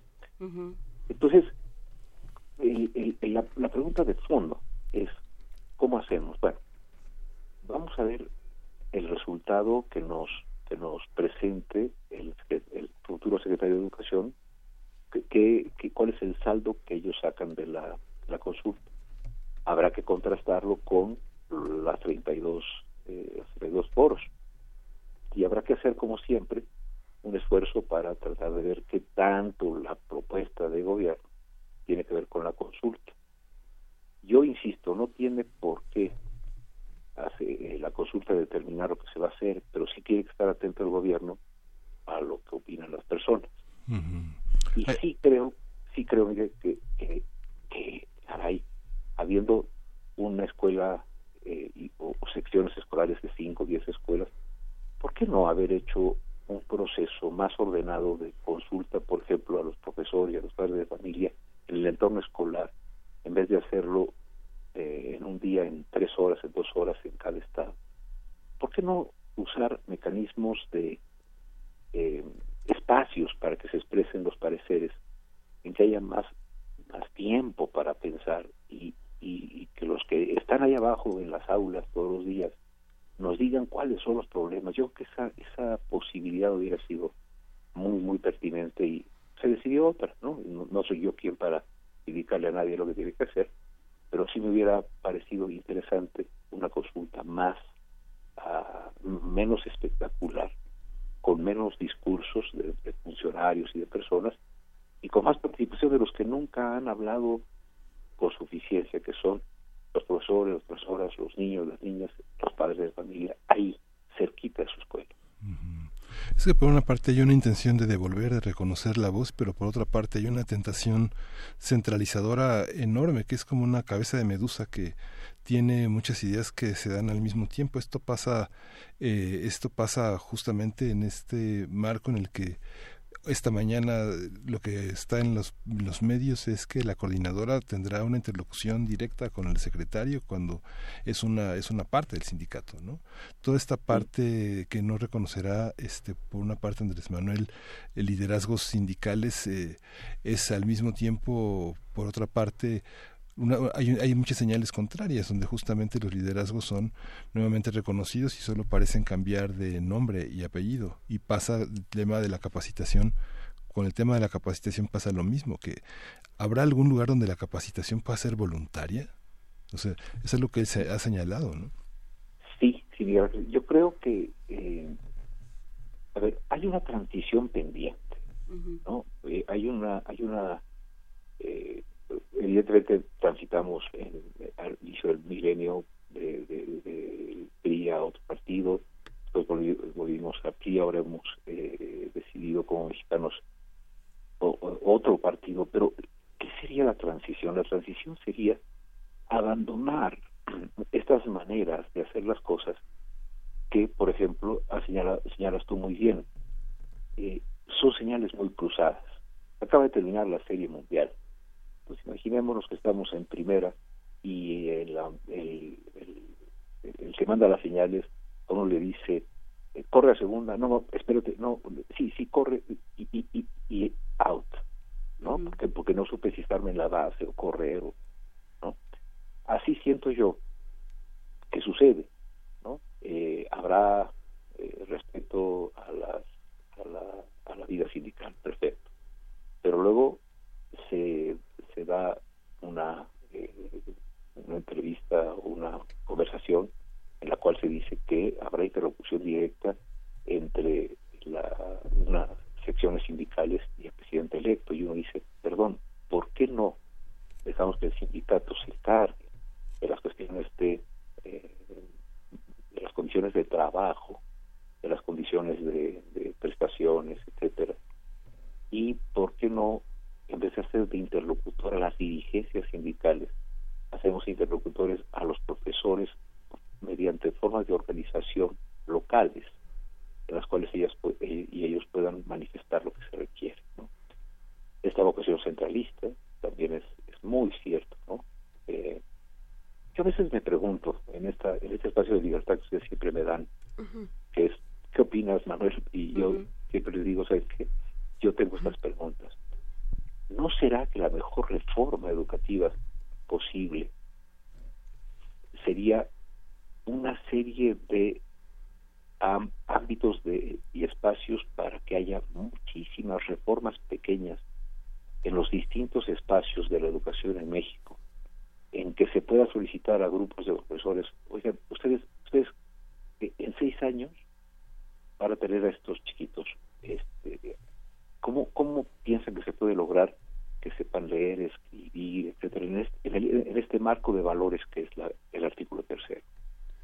Y que los profesores pudieran decir, nosotros tenemos eh, esta propuesta, queremos queremos probarla y ustedes supervísenla. ¿No será que la mejor reforma es la que no es tan espectacular? A mí me pasa algo porque soy muy futbolero. Cuando lo más importante en un partido de fútbol es el árbitro. Eh, me parece que el partido no estuvo bien. Entonces en educación, cuando lo más importante que sucede es, esto dice Miguel Ángel, y lo que se dice desde el centro de la República, etcétera, y los shows, esta reforma que estamos eh, viendo terminar, empezó en antropología con diciendo que era la reforma más importante del milenio, ¿no? Y ahora pues a mí no me gustaría volver a estar en otro sitio en el cual dijeron, y ahora sí va la reforma, ¿por qué?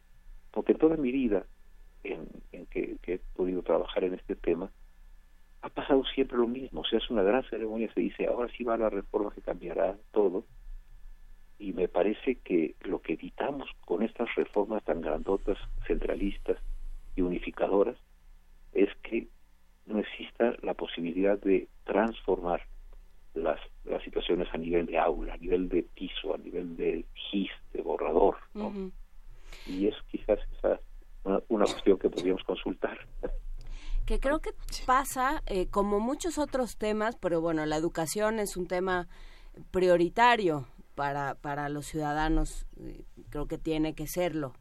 Eh, pasa también por la, el, el, modelo de país y de vínculos entre y de relaciones entre gobierno y ciudadanos que nos estamos planteando o, o, o que no nos estamos planteando, según se vea. Entonces también pasaría eh, por ahí, Manuel Gilanto. No es simplemente, ah, bueno, entonces eh, se van a dar tres horas de clase más o menos, o se van a agregar tantas o cuantas materias. O, o sea, tiene que ver con algo mucho más profundo y que sí, probablemente no se pueda anunciar en una gran ceremonia, que tendrá que ser un trabajo cuyos frutos se verán en, eh, tendrá que ver quien venga después de López Obrador o, dos personas o dos presidentes más o no sabemos porque no es así de fácil. Claro. No puede serlo. sí y, y, tocas un punto que es eh, fundamental. Eh, hay la idea de que lo que se diga desde donde esté la Educación Pública, digamos Argentina y la calle de Argentina y Brasil ahora, pero si fuese en Puebla a partir del 1 de diciembre donde reside el secretario, da la impresión que se piensa que lo que ahí se indique al día siguiente se acata por todos, independientemente de las... Es decir, tocas el punto interesantísimo. ¿Cuál es el vínculo que tiene el magisterio mexicano con la Secretaría de Acción Pública? Y sobre todo, ¿cuáles son los vínculos que habría que fortalecer? Eh, hay, hay un colega, Ángel Díaz Garriga, que últimamente ha dicho que él piensa que en vez de hacer evaluaciones a los individuos, suponiendo que los individuos son los que producen los profesores y profesoras solitos, producen el aprendizaje de sus alumnos de ese momento, lo que se hagan sean evaluaciones o, se valoren, se, se, examinen, se revisen los proyectos educativos de los grupos, del grupo de profesores de una escuela. De tal manera que lo que se evalúe sea el vínculo entre los profesores con los estudiantes y con los padres de familia y la, el proyecto educativo que ese centro, digamos, que ese consejo eh, escolar eh, propone. Eso sería muy interesante porque quitaría, creo yo, el, la, la idea, haría a un lado la idea de que el conocimiento depende de un profesor que le da eh, como, como, como en secas que vamos a tener, los alumnos son cubetas y llega el profesor que es la pipa y llena de conocimientos a las cubetas. Eso es lo más antipedagógico del mundo, ¿no? No, el conocimiento es, como bien dices, un vínculo de un profesor con sus estudiantes, pero a su vez que está vinculado con sus colegas, que a su vez están vinculados con un programa y un plan de estudio y, con una estructura de autoridad. Es, es una extraordinariamente hasta maravillosa eh, forma en la cual nos estamos vinculados para poder incluso subsistir. Y sin embargo, se nos evalúa como individuos, ¿no? Entonces, muy probablemente esta idea que, que, tú tienes de que lo que hay que hacer es, eh, digamos, darle como motor del aprendizaje el centro, no al alumno ni al profesor, sino al vínculo que establece, añadiendo el vínculo con los otros profesores de su plantel. Eso, por ejemplo, a mí me parecería fantástico como propuesta de un horizonte educativo del cual podría resultar una reforma. No va a ser el aglomerar, aglomerar a profesores todos que sacaron excelentes notas en un examen, eso no va a producir calidad educativa. Lo que va a producir calidad educativa es cómo se vinculan ellos con los muchachos con infraestructura, con los programas de estudio. La educación siempre es un proceso complejo, simplificarla siempre conduce al fracaso, que es lo que se hizo ahora en este sexenio. Considerar que si se hacían muchas evaluaciones, se iba a, tener buenos resultados. Hay, hay, un amigo muy simpático que dice, se han hecho tantas evaluaciones que uno tiene ganas de decir, ya dejen de pesar al pollo, alimentenlo porque lo sigue empezando, pero no le están dando eh, eh, algo para que cambie de peso, ¿no? Entonces creo yo que tienes razón. Me, me parece que la transformación de ese vínculo que es la educación es el gran reto. Y creo que pasa por la diversidad, no pasa por la uniformidad. ¿no? Y, y esperemos a ver qué nos dicen que resultó de los foros. Hay que estar muy atentos. ¿no? Sí, porque no se ha dicho mucho tampoco, ¿no? No, no. No, lo que digo, yo, yo me, quizá me hayan faltado dos o tres que no he podido ver porque también duran dos o tres horas, ¿no? Eh, eh, y, y, uno tiene que buscarle tiempecitos para, para verlos. Eh, yo no sé qué va a resultar. Mira, por ejemplo, te doy un ejemplo. Hay, hay una persona que eh, en sus tres minutos dice es importante el, que haya música en, en la escuela. El siguiente, que es del tema de educación superior, dice que lo que importa es que los tutores para los estudiantes eh, reciban una compensación por ese, por ello. El siguiente, que toca sobre reforma, sobre la agenda educativa, dice que lo importante es que haya el, el, que se dé preferencia a la infraestructura sobre eh, las evaluaciones. Entonces, tú como espectador estás viendo un, un, un, salto de tema a otro tema por tres minutos, tres minutos, tres minutos, tres minutos. Al final, eh, pues te queda la idea de que, ah, mira, esta, esta idea estuvo muy interesante, esta profesora dijo algo así. Se hace una relatoría en cada uno de los foros, porque se, se hicieron en universidades, las universidades hicieron las relatorías respectivas a los a las cuatro como dimensiones de la consulta, uh -huh. pero esas relatorías eran, pues mira, se dijo esto, se dijo eso, se dijo eso, ok. Ahora, ¿qué, qué va a proponer eh, el maestro Moctezuma y su equipo para darle continuidad o modificar lo que se ha hecho en aras de que se aprenda más, que es el asunto más importante, que mejore el aprendizaje, eso habrá que verlo. Pero no hemos tenido un saldo de las miles y miles de ponencias que se han mandado por internet, de aquellas que se propusieron para ser leídas pero no resultaron sorteadas. Entonces hemos visto quizá el 1% de lo, de lo que se ha dicho, no sabemos cómo se está ordenando ese 1%, que ya es mucho, y tenemos un 99% que no sabemos ni siquiera eh, de, qué magnitud es y, y, qué implica. El, el, el, gran reto de, la, de, la, de lo que yo llamaría una transformación fuerte sería encontrar mecanismos de consulta, mecanismos de escucha por parte del gobierno. Uh -huh.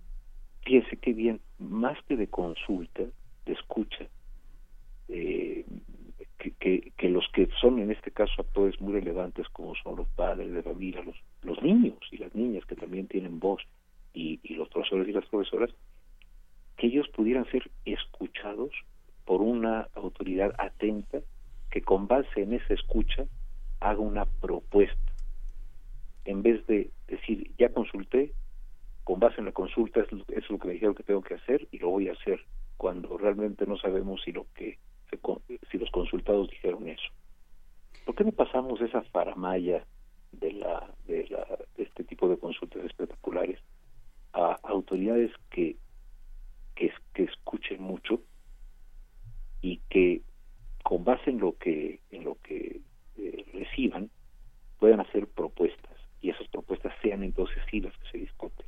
Sí, a trabajos más eh, más celulares, digamos, más a, a, a, partir de los, justamente como decías, los sistemas escolares que ya están que ya están definidos y que seguramente se conocen y conocen la problemática eh, que tiene cada uno. Pues eh, lo seguiremos platicando, evidentemente, Manuel Gilantón, sí. esto esto como el béisbol no se acaba hasta que se acaba. Muchísimas tenemos, gracias. Sí, ahora tenemos juegos de 17 o 18 entradas. Me parece que Solo educación, 18, hombre. Ah, 18. Fíjate, yo, yo creo que es bien bonito lo que dices.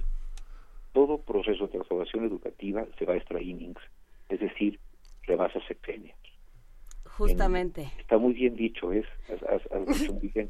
Y entonces yo digo, bueno, si esto se, se va a extra innings, lo que tenemos que tener es eh, un buen grupo de, de, de, pitchers y una buena cantidad de personas que sepan jugar, es decir, este juego se llama escuchar y ojalá este gobierno escuche.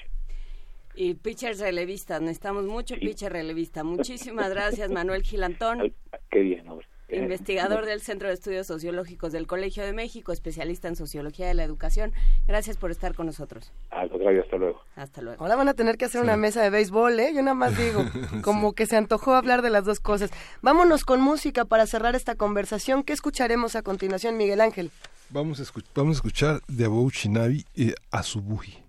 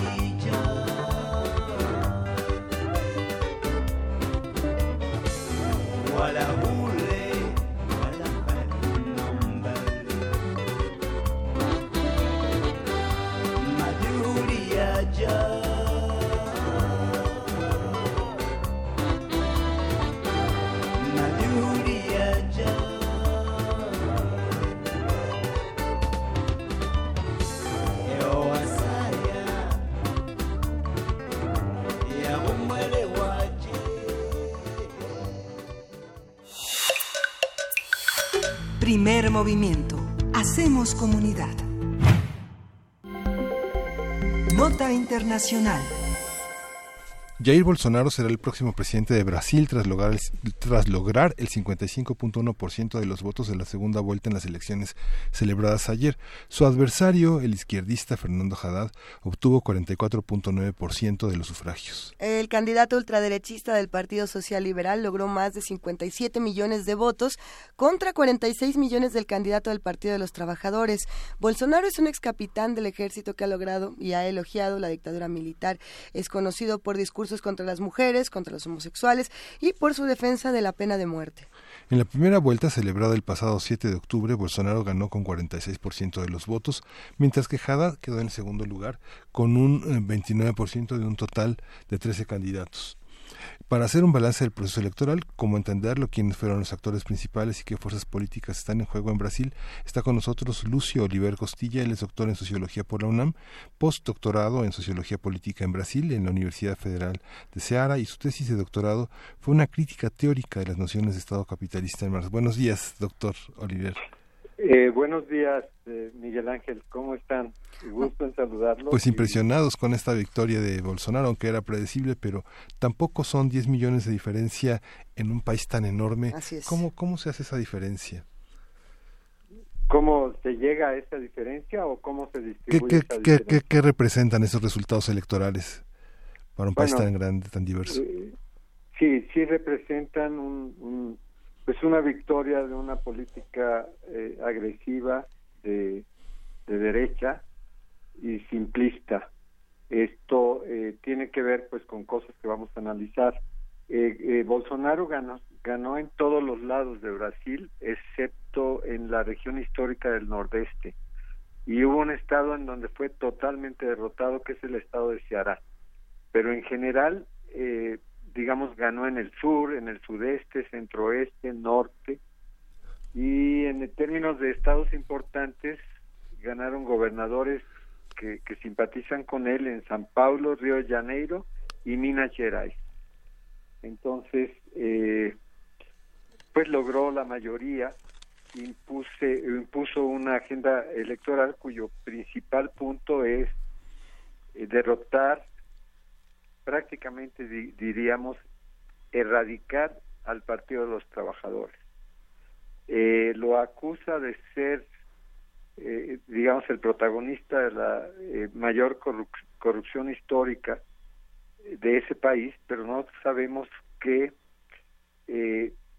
eso omite la corrupción desbordada, reinante en todos los políticos que lo apoyaron, incluso a Bolsonaro. Eh, creo que lo que aquí operó mucho fue, eh, digamos, una habilidad extraordinaria para manejar lo que se llama fake news, información falsa en las redes sociales, además de que realmente se, se mostró eh, como una inconformidad de la sociedad con la digamos con la pérdida moral del Partido de los Trabajadores ya lo habíamos comentado eh, pero que también expresa un entendimiento de esa pérdida moral con, con, una cultura política eh, muy limitada de la sociedad. Es decir, se expresó también la despolitización que prevalece en Brasil, sorprendentemente, porque podemos decir que por su historia de los 20 años, eh, digamos últimos del siglo, logró un grado de, de, de apreciación política madura que sin embargo sorprendente y paradójicamente bajo el periodo de Lula se vino abajo. Entonces, eso permitió que Bolsonaro ganara con un discurso de odio. Eso es sorprendente, de odio a las clases populares, a las ideologías contrarias, a, la, a las luchas de las mujeres por la igualdad de género, a los negros. Eh, por eso se le llamó un discurso de carácter fascista a lo que él hizo. Pero bueno, eh, también podemos decir frente a la primera pregunta que la izquierda eh, sí perdió las elecciones, pero no tuvo un debacle, porque esos 46 millones son muy importantes y esto no hubiera, no estaba sucediendo. La izquierda se recuperó en estos en estos meses, hizo suya la lucha social de calles y una visión amplia de, la lucha electoral que va a ser muy importante para defender la democracia, la diversidad y el derecho y los derechos. ¿Quiénes, quiénes apo- apoyaban, Lucio, a, a Bolsonaro en esta elección. Lo preguntamos porque justamente amanecemos con la información de que el, real brasileño subió, eh, que en realidad la economía en Brasil eh, le, fue bien con esta, con esta elección, muy al contrario de lo que se nota, digamos, en esta indignación que podemos ver en redes sociales, en medios de comunicación, donde, bueno, eh, sí, todo el mundo parece estar sorprendido e indignado. Pues la, la situación económica en Brasil parece haber dado un giro interesantísimo. Es como si, como si de ese lado sí se apoyara el discurso que tiene Bolsonaro. Claro, la clase alta apoyó decisivamente a Bolsonaro, incluso sus conexiones internacionales con el capital financiero. Por eso este resultado, esto que acabas de comentar. También eh, un sector muy, muy amplio de las clases medias, lo cual nos habla que ahí no hubo una política adecuada del Partido de los Trabajadores y, y sorprendentemente un gran abanico de pobres situados en zonas muy marginales de lo que se llamó el bolsonarismo de favelas, es decir, eh, eh pobres muy dominados, muy influidos por el discurso evangelista, pero de, de una rama del evangelismo que son los pentecostalismos, pentecostalistas, ¿no? Y también otro, fíjate, entonces están las clases altas, un sector muy grande de clases medias, de clases eh, de, marginadas, de religiosos. Los militares fueron uno de los elementos más fuertes. Incluso eh, en, Río de Janeiro, por ejemplo, a, a las dos horas que había ganado y que se sabía, empezó a haber desfile de, eh, de militares, desfile de autos militares llenos de militares. Es decir, eh, fue, fue un triunfo, los militares lo ven como su triunfo, su triunfo eh, que, les, que les da más poder, que, que les da mucha fuerza. A ver, es que mencionaste a dos actores fundamentales. Eh, por un lado, los militares, Lucio, eh, también con Bolsonaro eh, construyendo un discurso pues medio nostálgico de la dictadura brasileña, muy, muy preocupante y por el otro lado al Partido de los Trabajadores. ¿Qué, eh, ¿Cómo operaron, cómo operó cada uno de estos, de estos actores? ¿Cómo lo, lo ves? Bueno, los militares eh, operaron en una gran conexión con el gobierno actual, ¿no? que creó incluso una red que, se, que le llamó Fuerza Tarea de Inteligencia para apoyar, digamos, la, la idea de un orden que no eh, que, que aceptar el fascismo y que y que y que no valorara la democracia. Esto incluso el, el sábado el, el, viernes y el sábado significó eh, mandar a la policía militar a destruir todo tipo de propaganda electoral en, 17 universidades eh, que hablara de, de democracia cualquier panfleto cualquier planteamiento por ejemplo, hubo un ciclo de cine que era eh, el, ciclo de eh, globalización y democracia, pues cerraron eso porque hablaba de democracia. Es decir, sí hubo una, digamos, una orientación política de que los militares ya intervinieran eh, contra todo aquello que hablara de democracia. Eso fue muy, muy peligroso que expresaba un poco el apoyo del gobierno actual a esta especie de poder moderador que se auto, que se han autoatribuido los militares y que claro cuando tienen el, apoyo de las, del capital financiero de las clases altas de gran sector de las clases medias a los que sorprendentemente movilizaron con un discurso de odio a los latifundistas del agronegocio y a los políticos derechistas. Es decir, sí se conjugó un amplio abanico de fuerzas, digamos, de derecha, guiados por la extrema derecha, que logró ganar. Ahora el PT, el PT estaba derrotado moralmente eh, por, eh, por, por el encarcelamiento de Lula, por el impeachment de, Dilma. Dilma.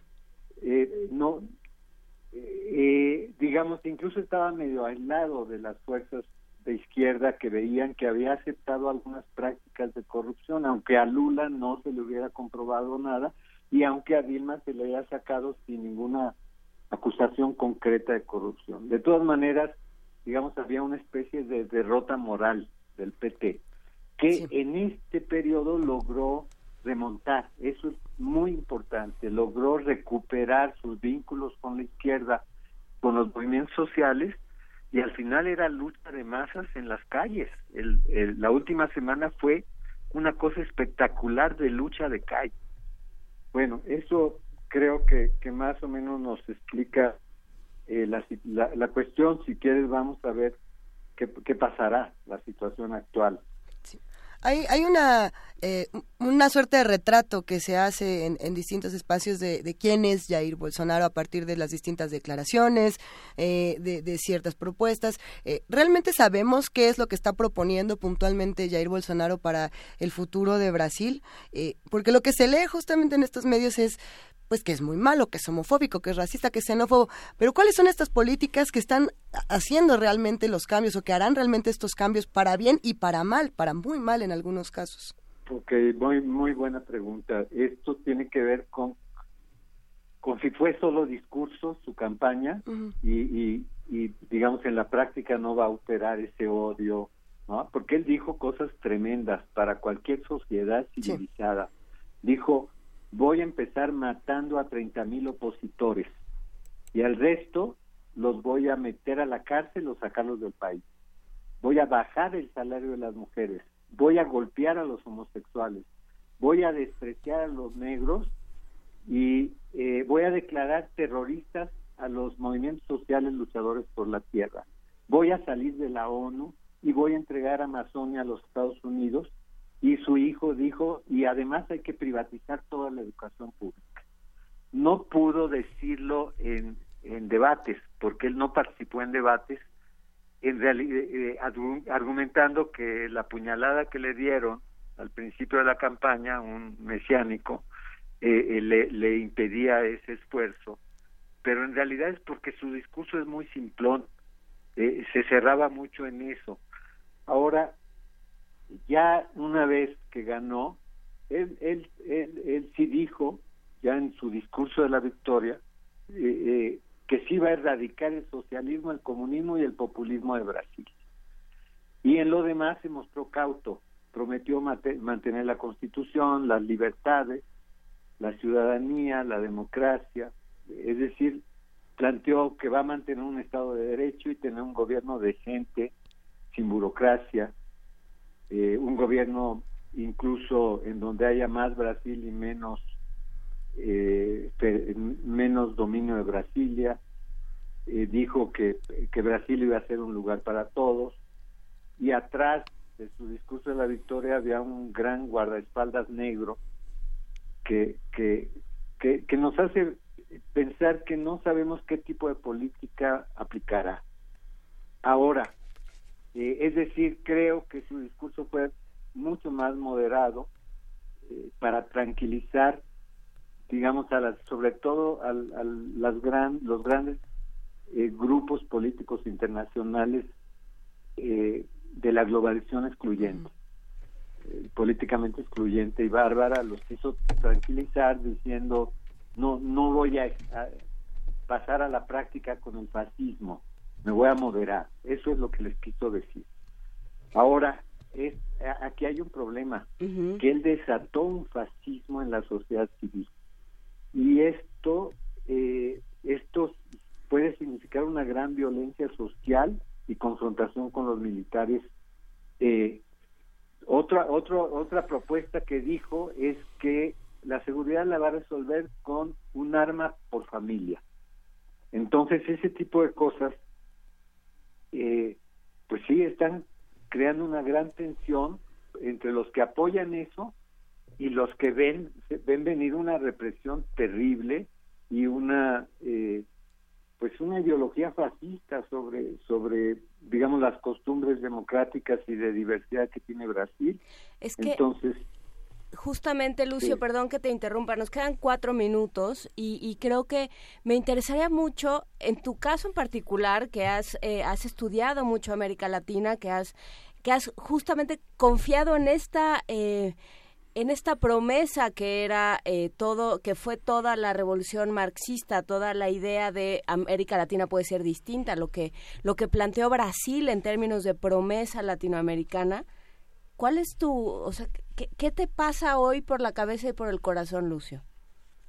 Bueno, por el corazón me parece que eh, la política adecuada de los gobiernos de izquierda de buscar eh, cambios por la vía pacífica, de conciliación de clases, de pacificación social, está, está teniendo muchos problemas. Eh, y esto nos debe alertar, digamos, de que, que, que tiene que ser una política más eh, politizante de la sociedad, que genere una cultura de la sociedad muy fuerte, porque cuando los gobiernos se separan de la sociedad, que eso sucedió en Brasil, desgraciadamente, ya en el 2013, ya los jóvenes ya eh, ya estaban cuestionando abiertamente al gobierno, a ese gobierno que prometió un cambio pacífico, porque porque porque había pactado de más, por ejemplo, con la acumulación de capital internacional, que había pactado de más con las oligarquías tradicionales y los jóvenes ya estaban cuestionando. Entonces me pasa que eh, que las políticas de los gobiernos progresistas tienen que ir más a fondo en términos de conocer las fuerzas contra las que están luchando. Yo creo que hubo cierta, este, llamémosle por alguna razón, simplismo de las soluciones que plantearon los gobiernos progresistas. Y no pasa también por eh, por hacer a toda la sociedad partícipe del cambio y no depositarlo en una persona, que es claro, de los grandes problemas latinoamericanos. No, eso es fundamental, lo que yo en mis sketches he llamado el cesarismo burocrático, que despolitiza la sociedad y que no la hace, justo, justo lo que estás diciendo, no la hace la, la, la protagonista del cambio. Entonces, como quien dice, déjenme a mí administrar progresistamente y ustedes váyanse a su casa. Bueno, eso es lo que se derrotó ahora, eso es lo que fracasó ahora. Y yo creo que esta situación ah, actual, eh, cuando, decía que, que logró revitalizar a la sociedad en lucha, digamos, a, a, la izquierda en lucha en las calles y en, en, acuerdos políticos de toda la izquierda, es muy bueno. ¿Por qué? Porque porque esto no se resuelve aquí con, con el gobierno de Bolsonaro. Las soluciones que él tiene son soluciones simplistas frente a los grandes problemas de Brasil. Yo creo que puede mejorar hoy el, el, tipo de cambio, qué sé yo, pero el crecimiento de Brasil, no siento que tenga una política para lograr el crecimiento de Brasil. Eh, la seguridad, la educación, la salud, no no tiene políticas para eso entonces eh, esa, esa, esas limitaciones lo que van a hacer es que vuelva a aparecer la sociedad que tiene experiencia en defensa de derechos, la sociedad brasileña, que es diversa, como lo habíamos dicho, y que va a volver a aparecer. Y creo que habrá mucha resistencia, que ojalá que la resistencia sea resistencia democrática, porque es por esa vía que se puede derrotar. Ya se derrotó a veces, quiero decir que hay dos experiencias en Brasil en donde este tipo de líderes así bravucones, violentistas, eh, perdieron. Una fue con Yanio Cuadros, antes de la dictadura militar, y otra fue después de, que se recuperó la democracia con Color de Melo, que, que, que llegó así como el gran mito salvador de Brasil del gobierno. Entonces, eh, este tipo de, de presidentes sin formación política real, sin eh, conocimiento de los problemas, eh, puede caer muy rápido.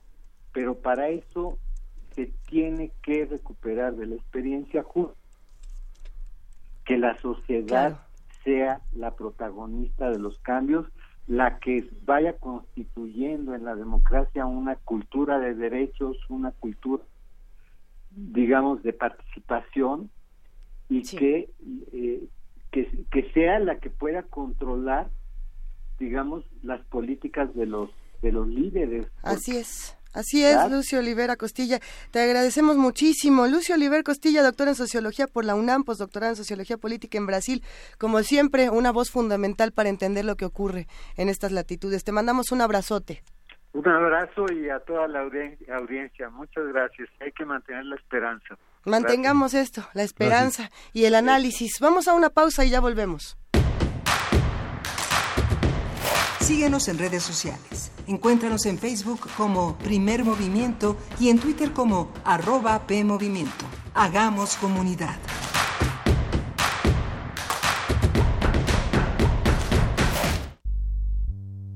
Te invitamos al curso Más allá de Tlatelolco, los movimientos estudiantiles de 1968 Hola, soy Gerardo Estrada y los invito a que platiquemos sobre esa importante época de nuestro país. Imparte el doctor Gerardo Estrada Rodríguez.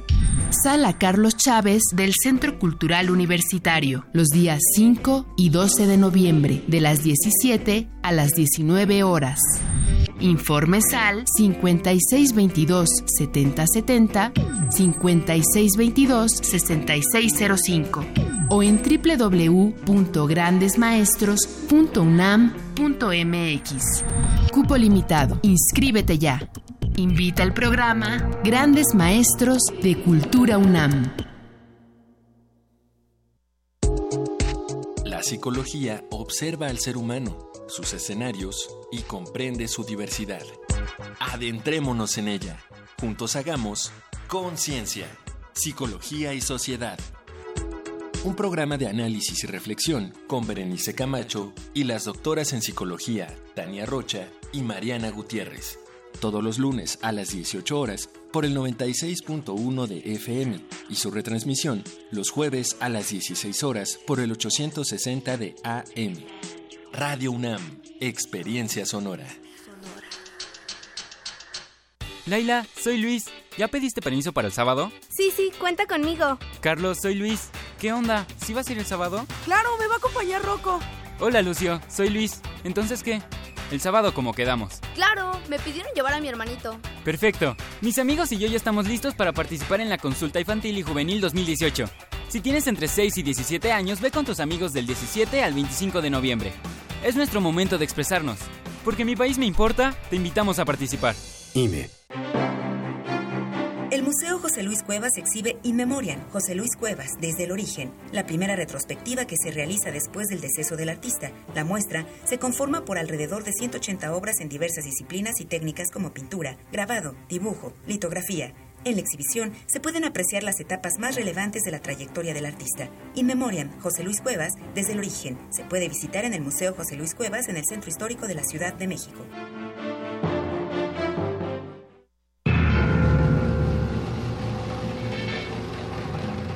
Imaginemos, que la música, y, las palabras son, dos entes, dos, personajes. ¿Cómo, dialogarían? ¿A qué mundo, pertenecerían?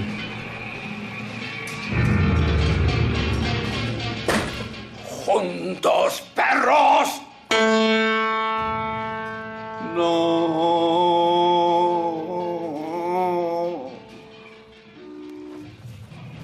Palabras y música. Un radiodrama escrito por Samuel Beckett, dirigido por Juan José Gurrola y rescatado del acervo histórico de Radio UNAM. Esta es una de las actividades programadas en el marco de la cuarta conferencia anual de la Samuel Beckett Society. Sábado, 10 de noviembre, a las 4 de la tarde. 96.1 de FM. Radio UNAM. Experiencia sonora.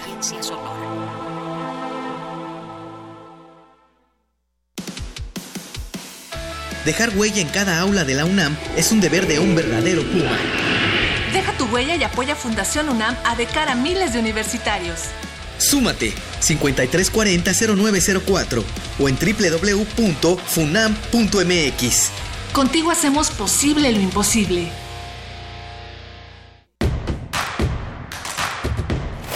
Encuentra la música de primer movimiento día a día en el Spotify de Radio UNAM y agréganos a tus favoritos.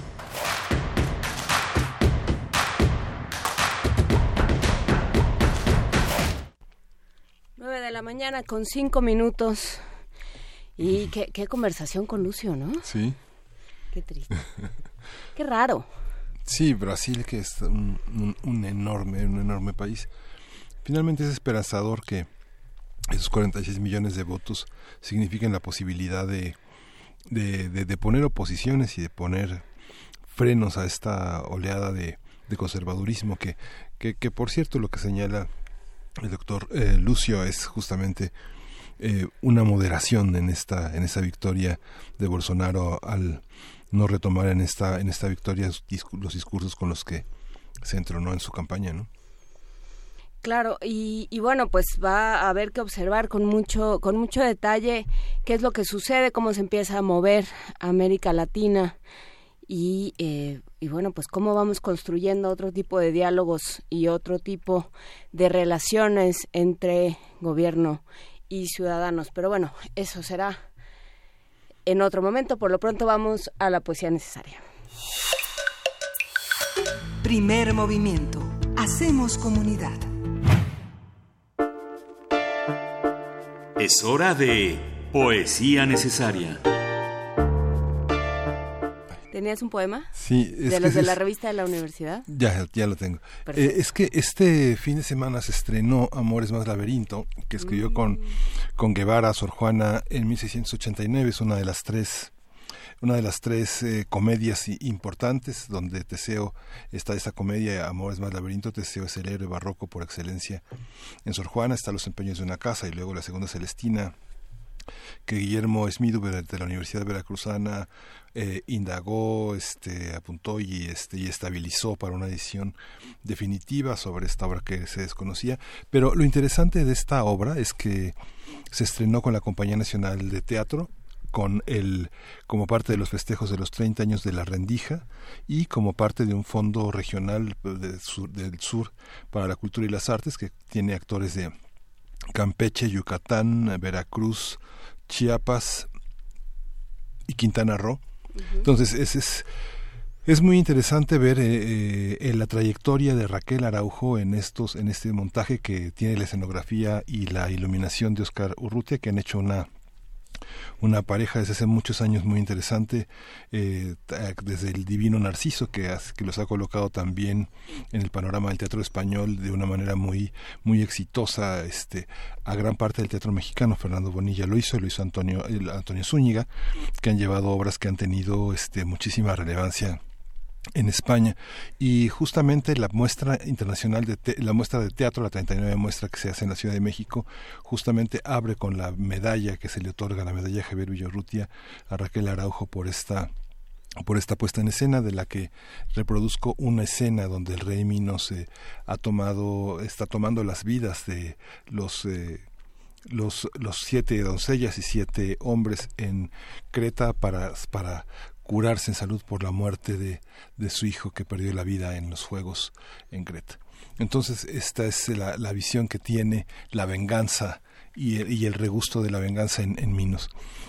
Dice Sor Juana, eh, desde mi gusto la causa, pues el ofendido solo cuando se venga descansa Murió en Atenas mi hijo, ay infeliz, prenda amada.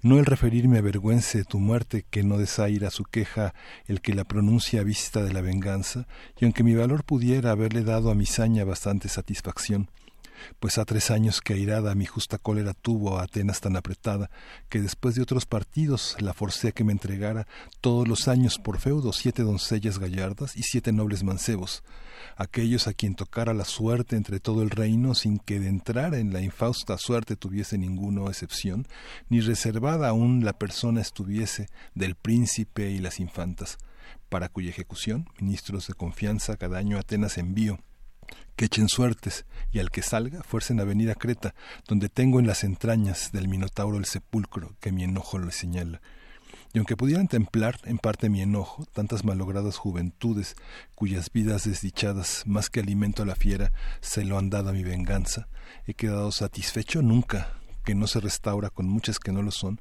una frente coronada. Hasta que hoy, que la fortuna para Atenas tan contraria cuanto favorable a Creta, hizo que la suerte airada en el príncipe cayese, porque en iguales balanzas Si fuese príncipe el difunto, lo sea el que satisfaga también por su infeliz muerte, y no quede Atenas vana de tener príncipe, cuando por su causa en Creta falta. Muera Teseo y con él mueran de su infame patria las que en su valor tenían bien fundadas esperanzas, que no poco lisonjeo mi enojo al pensar que acaba toda la vida de un reino reducido a la garganta. Vamos, tremendo, ¿no? Vamos a escuchar música de Gerardo Torres, que es quien compone en esta ocasión la música original. Vamos a escuchar una música que dirige José Antonio Areán de 1914.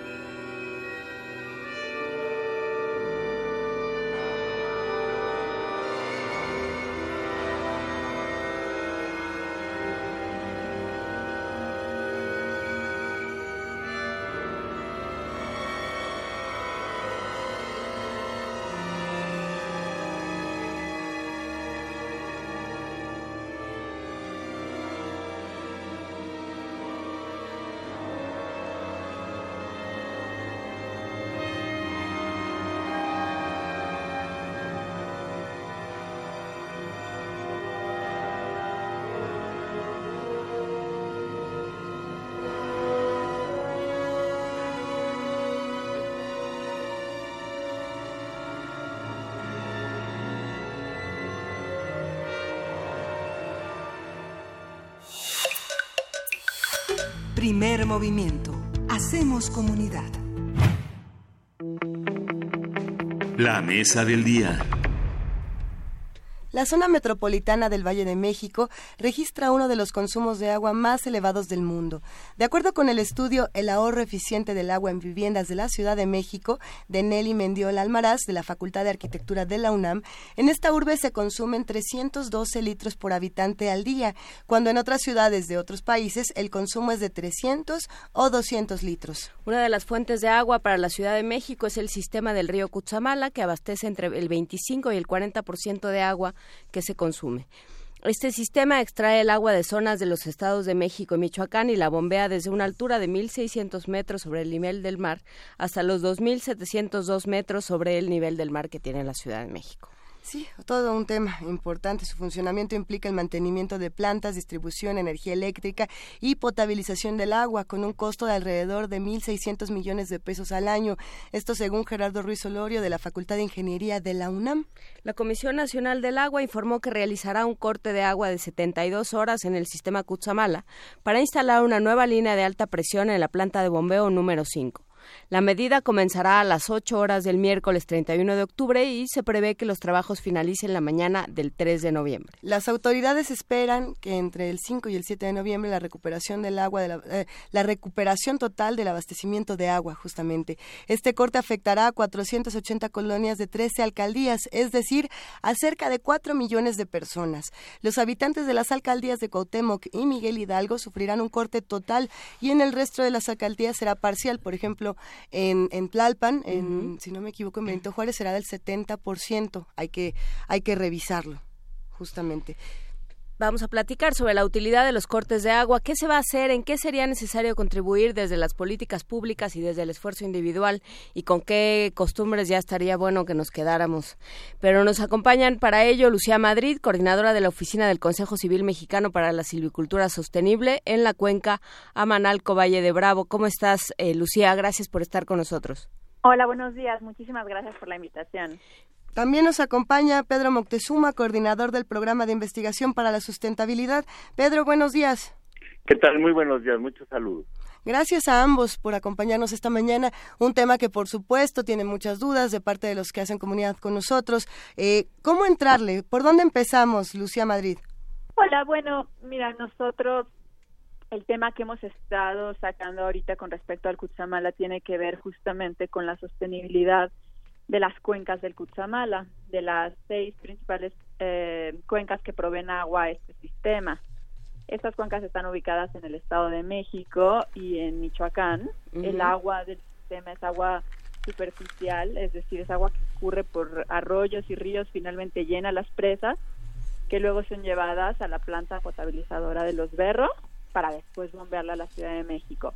Entonces, entender un poco que el agua y eh, la calidad de esta agua, la cantidad de esta agua, depende del manejo de los recursos naturales que hacen las comunidades dueñas de la tierra en esta zona.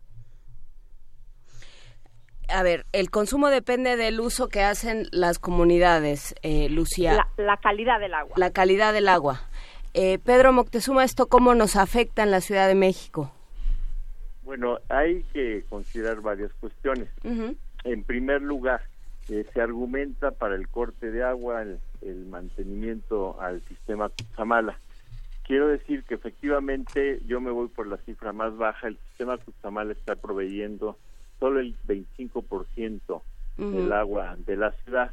En ese sentido, eh, hay una dependencia excesiva en este sistema y se le ha dado la espalda a una propuesta que está vigente desde el año 2009 para cambiar el modelo de gestión del agua. Estamos en un modelo de extracción de agua de muy lejos hasta 127 kilómetros de distancia para después expulsarla sin tratamiento eh, al Golfo de México.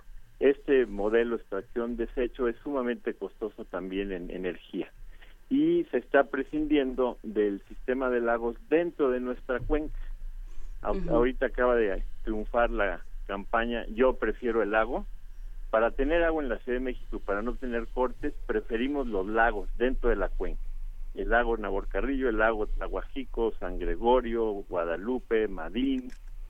Entonces, podemos tener sustentabilidad sin depender del sistema Cutzamala. Eh, por otro lado, hay que considerar cosas de, de ya de tipo de grandes intereses que se han movido en torno a este sistema. Eh, actualmente incluso eh, está vigente un acuerdo de Miguel Mancera con el Banco Mundial que se llama Programa de Resiliencia Hídrica del Valle de México, que está planteando expandir el sistema Cutzamala. Y para ello, reubicar a los pueblos que precisamente Lucía está señalando que son los que defienden la calidad del agua en Cuenca Alta. Hay todo un instructivo en Internet de cómo hacer una consulta patito para que los pueblos acepten ser reubicados. Y estos son temas que con agua maneja actualmente junto con el sistema de aguas de la Ciudad de México tenemos que olvidarnos de este tipo de estrategia. Incluso quiero señalar que uno de los principales cuerpos de agua, la laguna de Valle de Bravo, no provee la cantidad de agua que podría, porque cuando bajaron los niveles en la época de Carlos Salinas de Gortari, el grupo salinista se adueñó de los terrenos en todo el borde del lago y por lo tanto quitó millones de metros cúbicos de eh, posible em, eh, tope de la capacidad de la presa. Esos terrenos hoy los pueden ustedes visitar en toda la, la costa de Valle de Bravo, son zonas federales, se apropiaron ilegalmente, robando la capacidad de acopio de agua a el Valle de México. A ver, entonces la, el agua de la Ciudad de México se obtiene de cualquier sitio menos de la Ciudad de México. Efectivamente. bueno, bueno, lo que es terrible es que sí, dos terceras partes, lo que no se trae por eh, la vía del sistema Lerma-Cutzamala, se sobreexplota de los acuíferos profundos, causando estos hundimientos eh, diferenciales, causando estas fracturas que se dan en toda la ciudad, sobre todo en el oriente. Entonces, lo que estamos proponiendo es que se acuda a un recurso generoso que tenemos, que es el agua pluvial manejada a través de distintos vasos, macro, meso y, micro, empezando por estos eh, grandes eh, cuerpos de agua que podrían dotarnos del agua, inclusive llegar a sustituir al sistema Cutzamala. Eh, Lucía. Sí, eh, mira, eh, nosotros, eh, por supuesto que vemos esta situación de la que habla Pedro, la Ciudad de México tiene que empezar a pensar en cómo depender menos del agua que importa del Estado de México y Michoacán. Sin embargo, mientras sigamos utilizando el agua que viene del Cutzamala, no podemos pensar nada más en invertir cada vez más dinero en limpiar un agua que viene eh, cada vez en peores condiciones. Mira, la planta potabilizadora de Berros recibe el agua con grandes concentraciones de sedimentos y de nutrientes, de nitrógeno y fósforo. Estos nutrientes desde, desde las presas están provocando un estado de eutroficación y unas crisis de, eh, de reproducción de microalgas y de cianobacterias en las presas periódicamente. Esto se debe a la mala calidad del agua que llega a ellas y esto se refleja obviamente en una menor capacidad de las presas para almacenar agua, en segundo lugar, en altos costos de mantenimiento en los sistemas de conducción del Cuchamala porque se llenan de, tierra, de sedimentos, y finalmente en altos costos de potabilización en berros, en donde tenemos que retirarle todos estos sedimentos y volverla potable.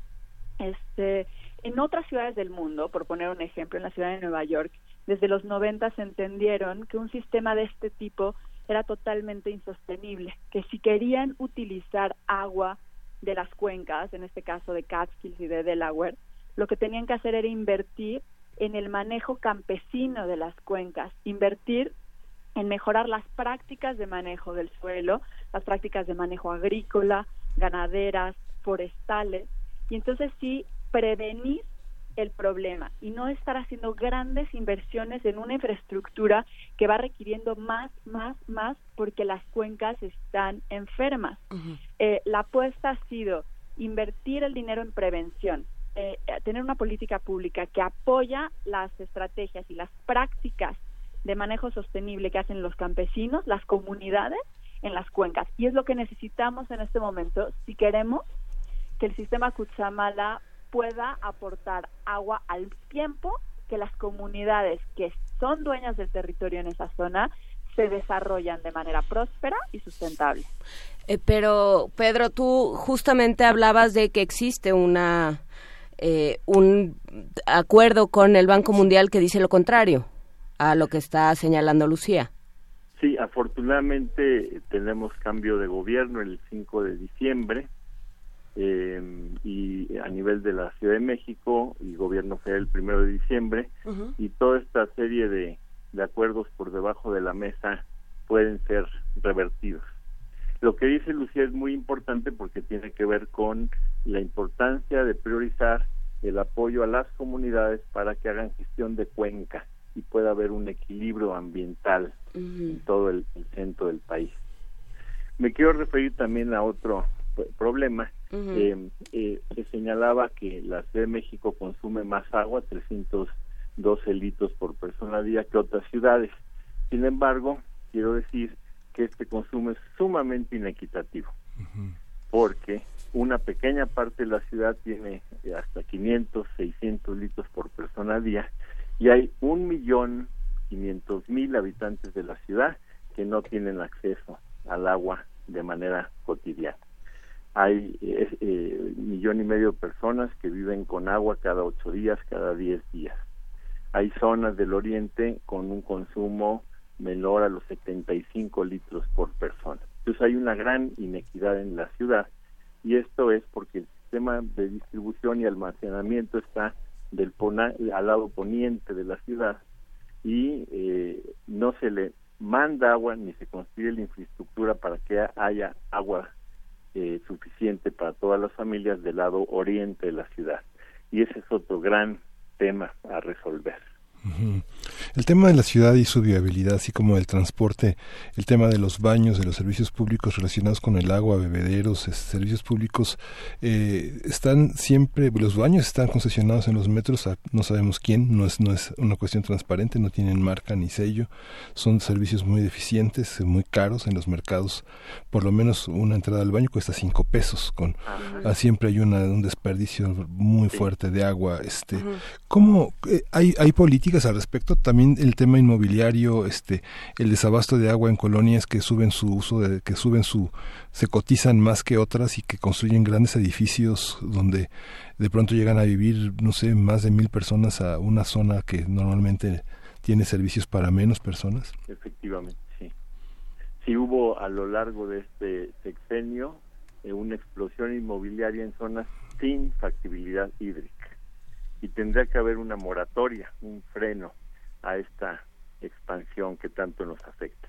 Y además de, realmente respetar el derecho humano al agua que está en la constitución de nuestro país, en la medida en que es muy cara actualmente conseguir agua, a veces la única opción es el agua embotellada.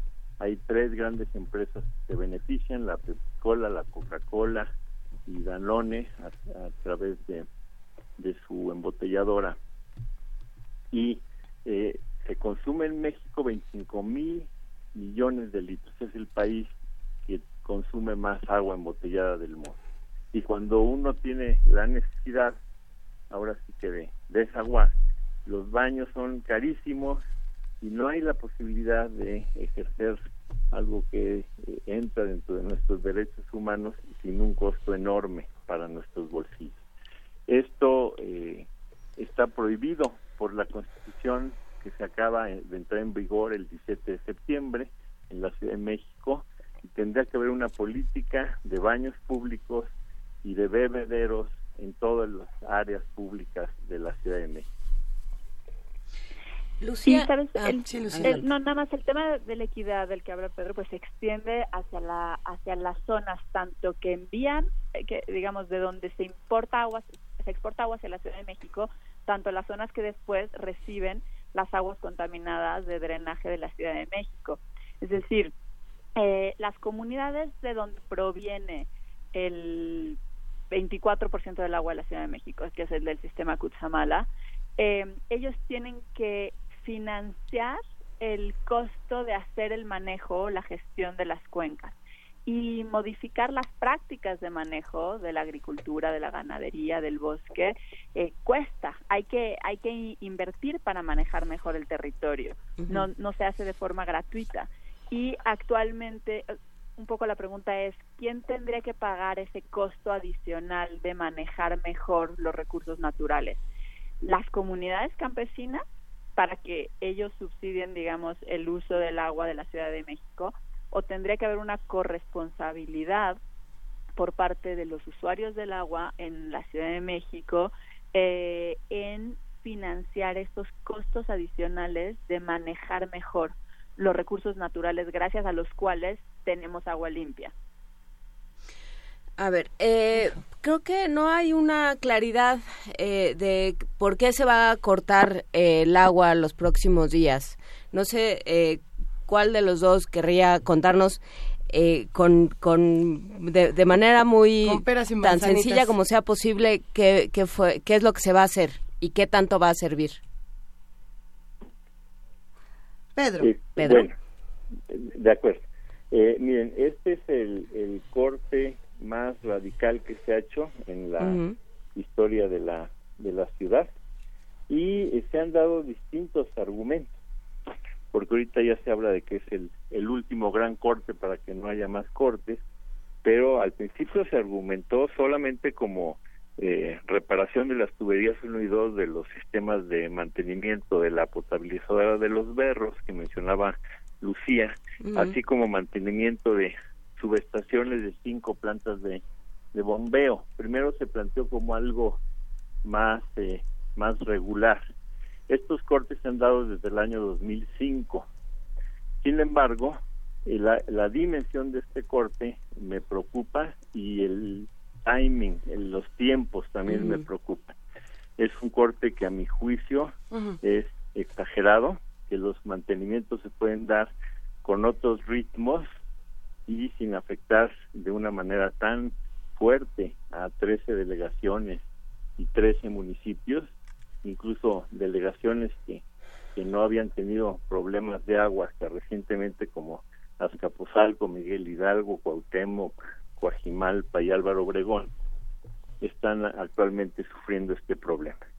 A mí me parece que hay un tinte político y tiene que ver con presión privatizadora. Hay acuerdos de SACMEX, Ramón Aguirre y en su tiempo Miguel Mancera con Veolia, con Suez, para eh, eh, profundizar la privatización del agua en la Ciudad de México. Eh, ellos manejan que solo va a haber agua y hay inversión y le dan de espalda a los planteamientos técnicos que solucionan el problema sin involucrar a los grandes negocios.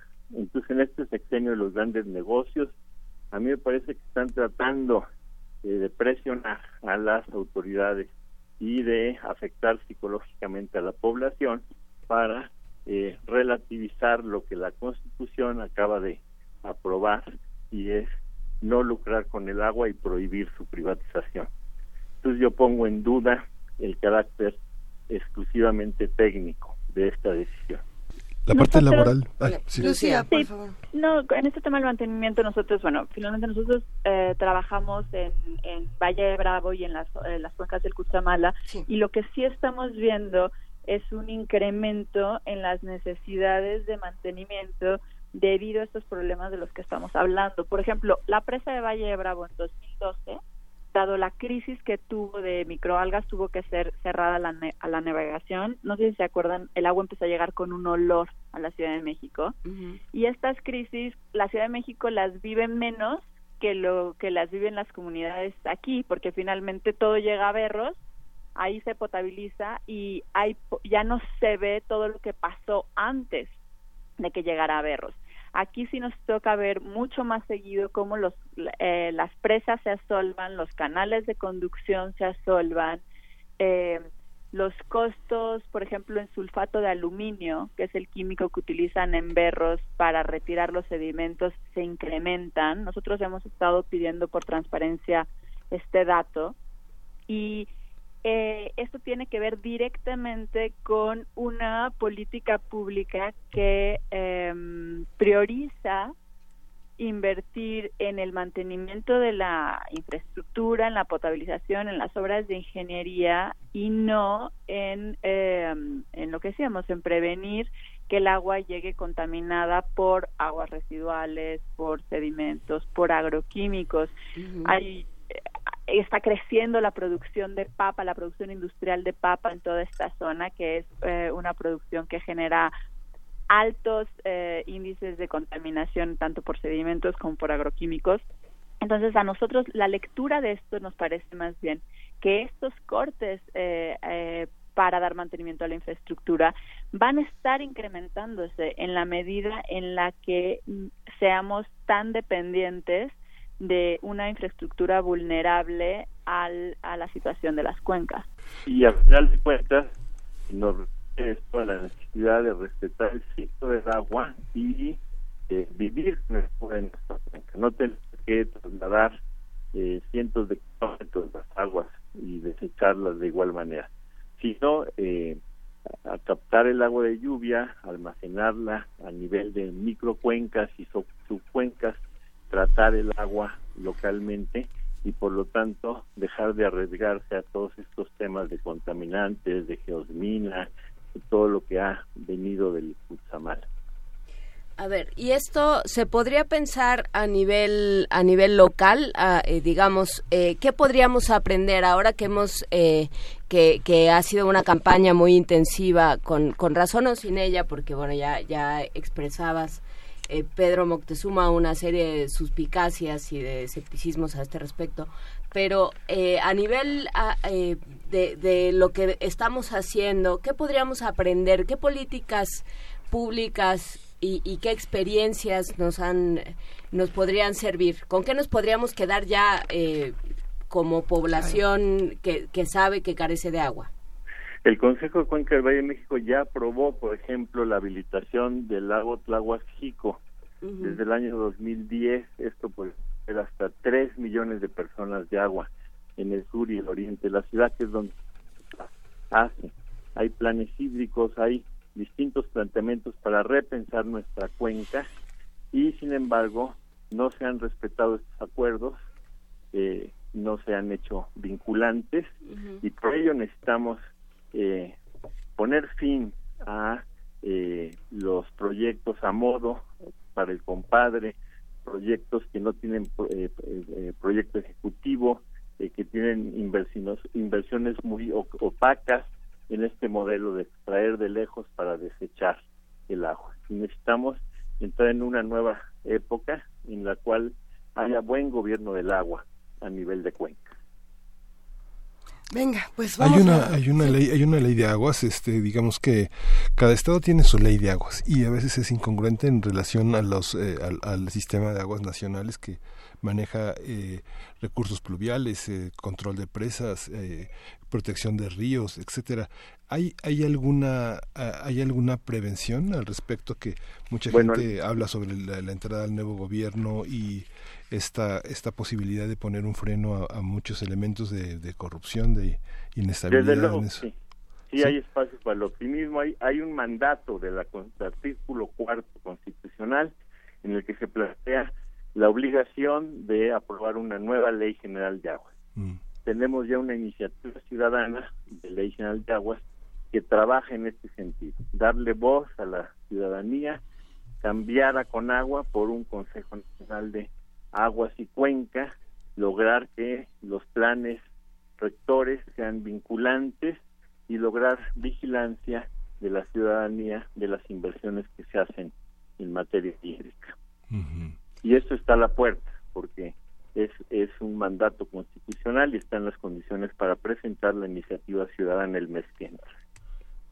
Y en términos de política pública, ya eh, eh, en el actuar de Conagua, creo que es un buen momento para empezar a plantear eh, que la Conagua empiece a tener una injerencia más allá del, de invertir en, en tubería y en megaproyectos y pueda destinar una parte del, de su presupuesto y de su esfuerzo y de sus políticas públicas al impulso de la gestión integral de las cuencas. Eh, es una transformación que lleva muchas décadas sucediendo en general en el mundo eh, y aquí no hemos dado el paso. Con agua no entra, no tiene eh, inversión en la gestión integral de las cuencas. Y creo que en este momento se podrían empezar a diseñar ese tipo de políticas públicas, esquemas, por ejemplo, de pago por servicios ambientales que vayan más allá de pagarle a las comunidades que tienen bosque y, se tengan diseños en donde financiamos el, el manejo, el, las mejores prácticas de manejo, la modificación de las prácticas agrícolas, de las prácticas ganaderas, el manejo sustentable de los bosques que hacen las comunidades, es decir, esquemas de pago por servicios ambientales donde quienes pagan el agua, una parte de su pago del agua se vaya a garantizar que el, em, que el manejo y la gestión integrada de las cuencas en el largo plazo va a darnos agua de calidad a, a todas las poblaciones.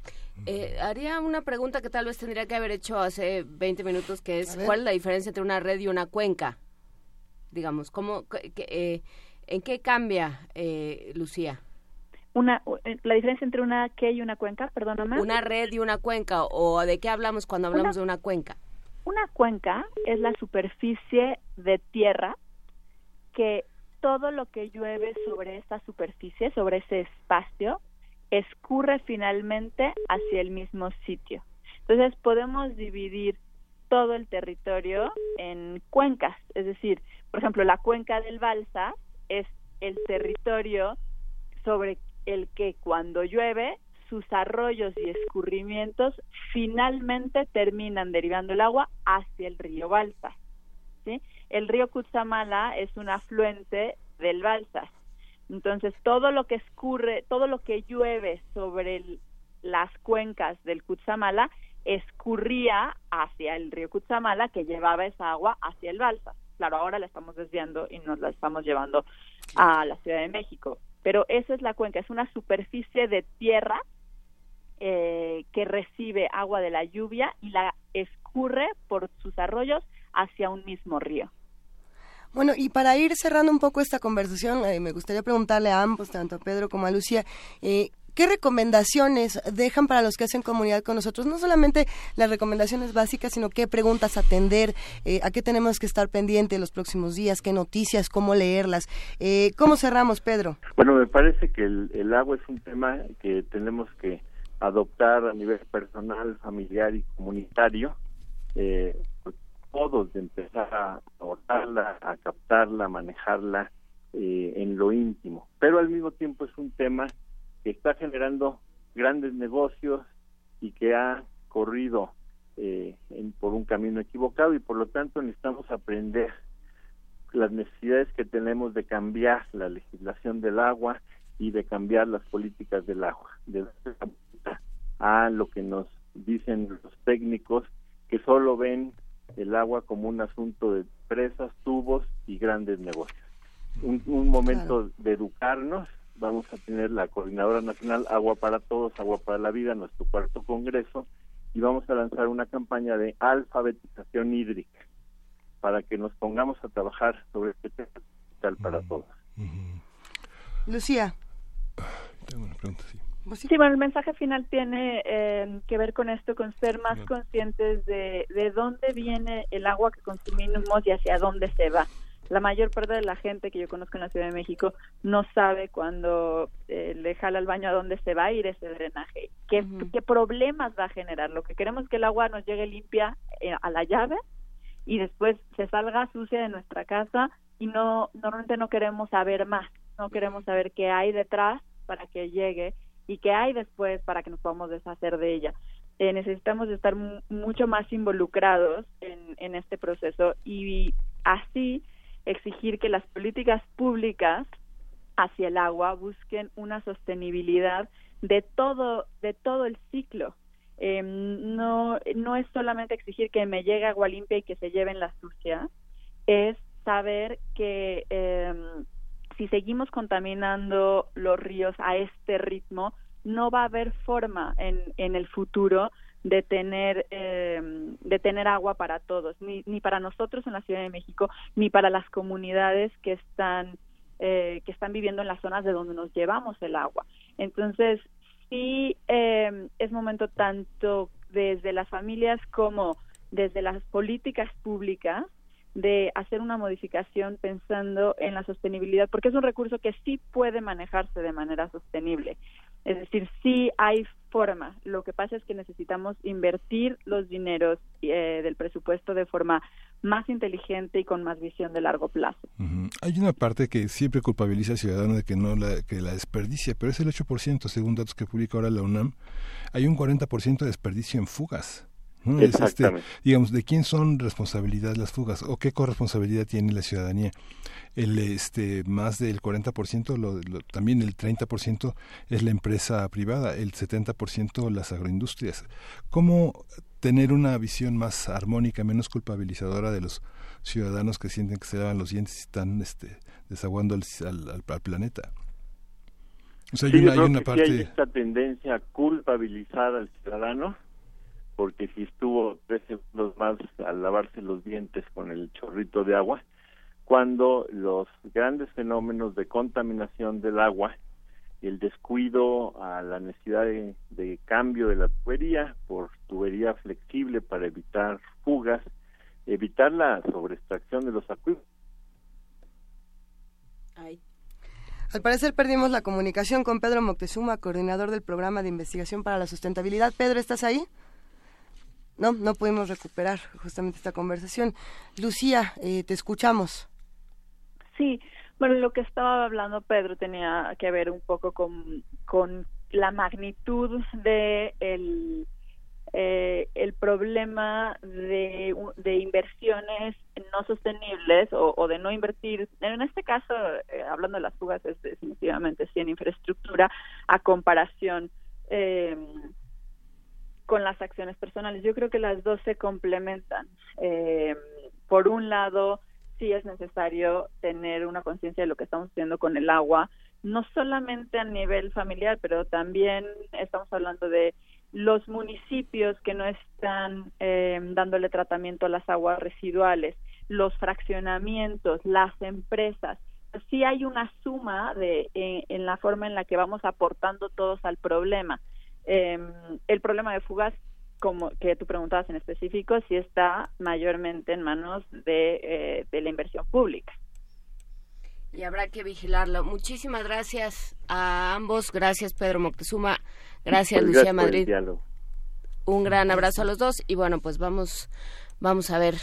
Hay que tomar providencias. Abusados todos. Y cuidar el agua, por supuesto. Muy buenos días. Buenos días. Vamos Buenos a días. cerrar esta conversación con música. De Laura Murcia, vamos a las palabras.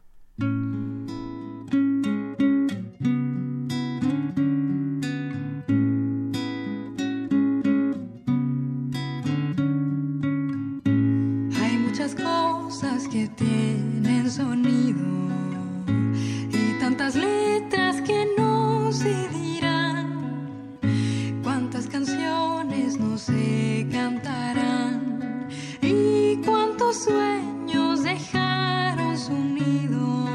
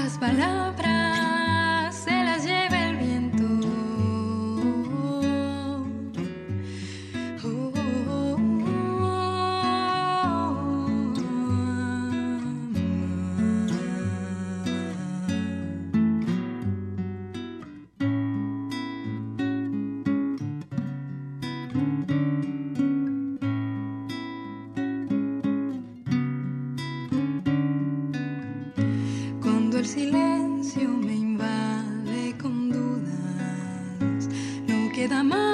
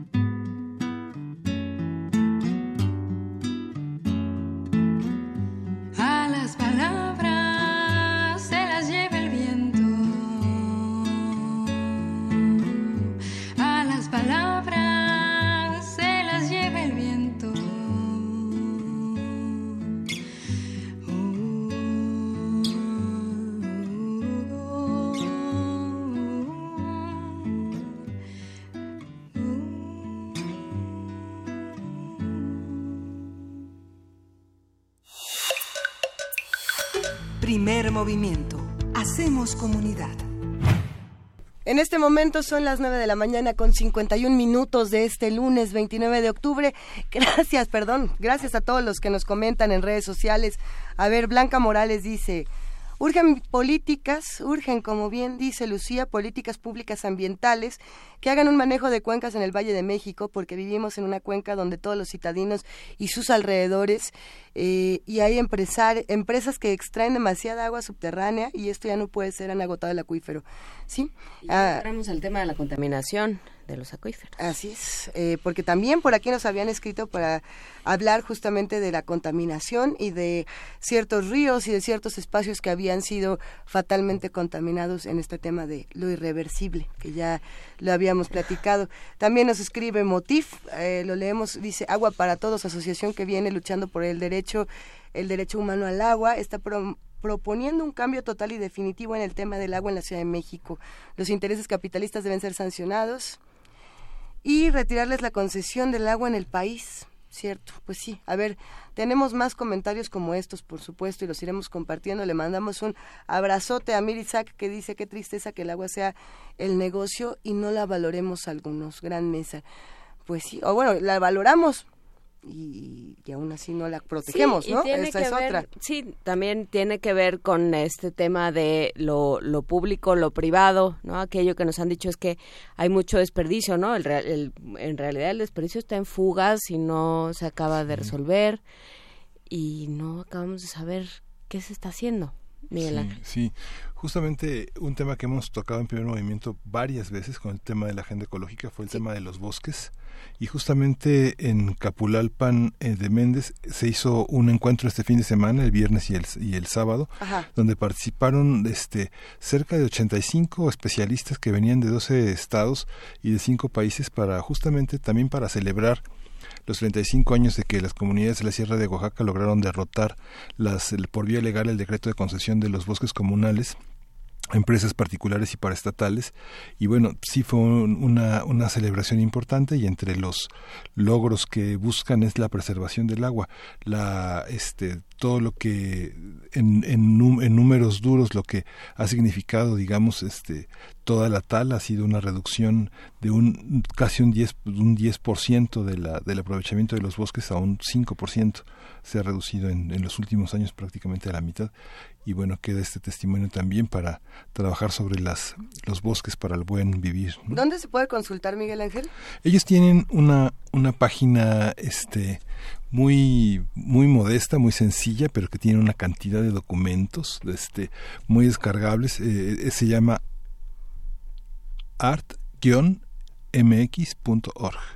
Ah, pues la, vamos a compartir para que todos podamos sumarnos justamente a estas conversaciones y a este análisis. Vamos a escuchar también ahora de parte de la revista Cómo ves, les mandamos un gran abrazo. Es era guion. ¿Era guion? Era guion mx.org. Ah, venga, venga, entonces la volvemos a compartir. Y mientras tanto escuchamos de la revista Cómo ves, Vida Nocturna en Arrecife. Revista Cómo ves.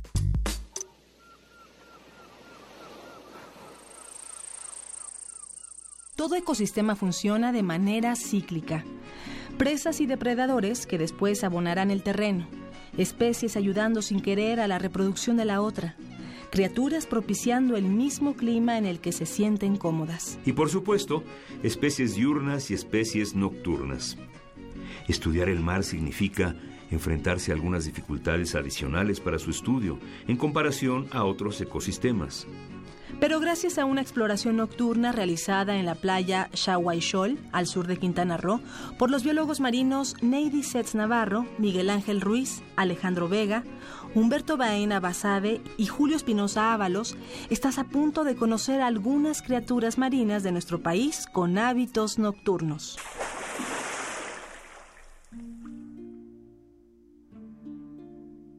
El coral flor lisa hace honor a su nombre con las varias formaciones redondas y amarillas que parecen un ornamento floral submarino. Los organismos microscópicos que en conjunto forman el coral tienen tentáculos que utilizan para cazar o defenderse. En condiciones de poca luz hay una mayor cantidad de zooplancton, por lo que el coral aprovecha sus tentáculos cónicos y translúcidos para capturar a sus presas.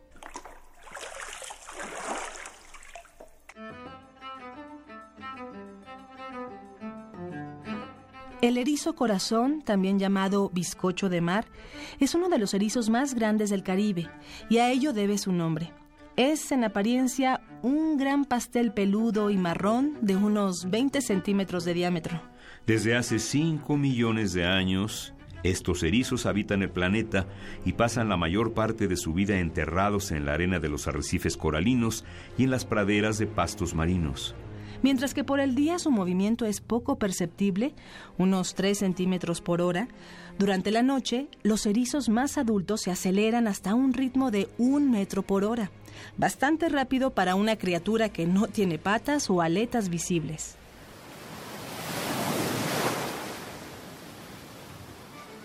Los langostines son llamados cucarachas marinas, pues es lo primero que a uno le viene a la mente al encontrarse con ellos. Como no tiene pinzas, esta coraza que le da el aspecto insectoide es el doble de gruesa que la de otras langostas. Al sentir una amenaza, los langostines se aferran a la piedra con sus poderosas patas y esto hace muy difícil que puedan ser arrancados del sustrato. Tímidos como son, se mantienen ocultos durante el día, pues uno de sus depredadores naturales es el hombre. Algunos pescadores aseguran que su carne sabe mejor que la de la langosta espinosa. La anémona gigante del Caribe es una criatura de aspecto gelatinoso y colores vivos, con una buena dotación de tentáculos cónicos en lo que podríamos llamar su espalda. Mientras que durante el día se les ve todo el tiempo fijadas al lecho marino, los biólogos pudieron verla desplazándose durante la noche, utilizando la base de su cuerpo conocida como disco pedal. Al principio fue difícil identificar a la criatura, pues su columna cambió de forma durante su desplazamiento y aún no se conocen las causas por las que la anémona gigante del Caribe se desplaza. Los poliquetos son unos gusanitos marinos segmentados de pocos centímetros de longitud que viven en los sedimentos del lecho marino. Tienen la peculiaridad de reproducirse de manera sexual y asexual, y de ahí provienen sus hábitos nocturnos. Su reproducción sexual coincide con el desove nocturno de algunas especies de coral.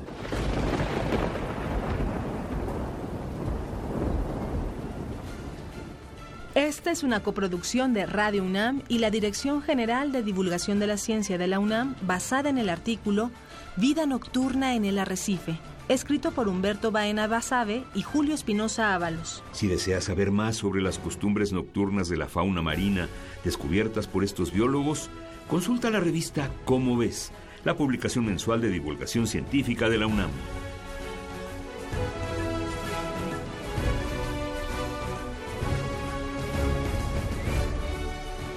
Revista Cómo ves. Encuentra la música de primer movimiento día a día en el Spotify de Radio UNAM y agréganos a tus favoritos.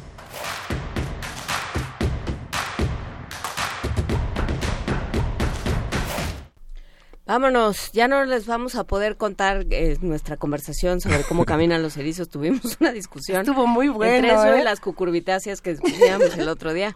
No, no, bueno, qué cosa. En fin, nos vamos.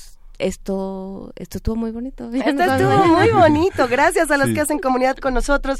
Nos escuchamos mañana de 7 a 10 de la mañana en el 860 de AM, en el 96.1 de FM y en www.radio.unam.mx. Miguel Ángel. Sí, esto fue primer movimiento, gracias. El mundo desde la universidad. Radio UNAM presentó Primer Movimiento.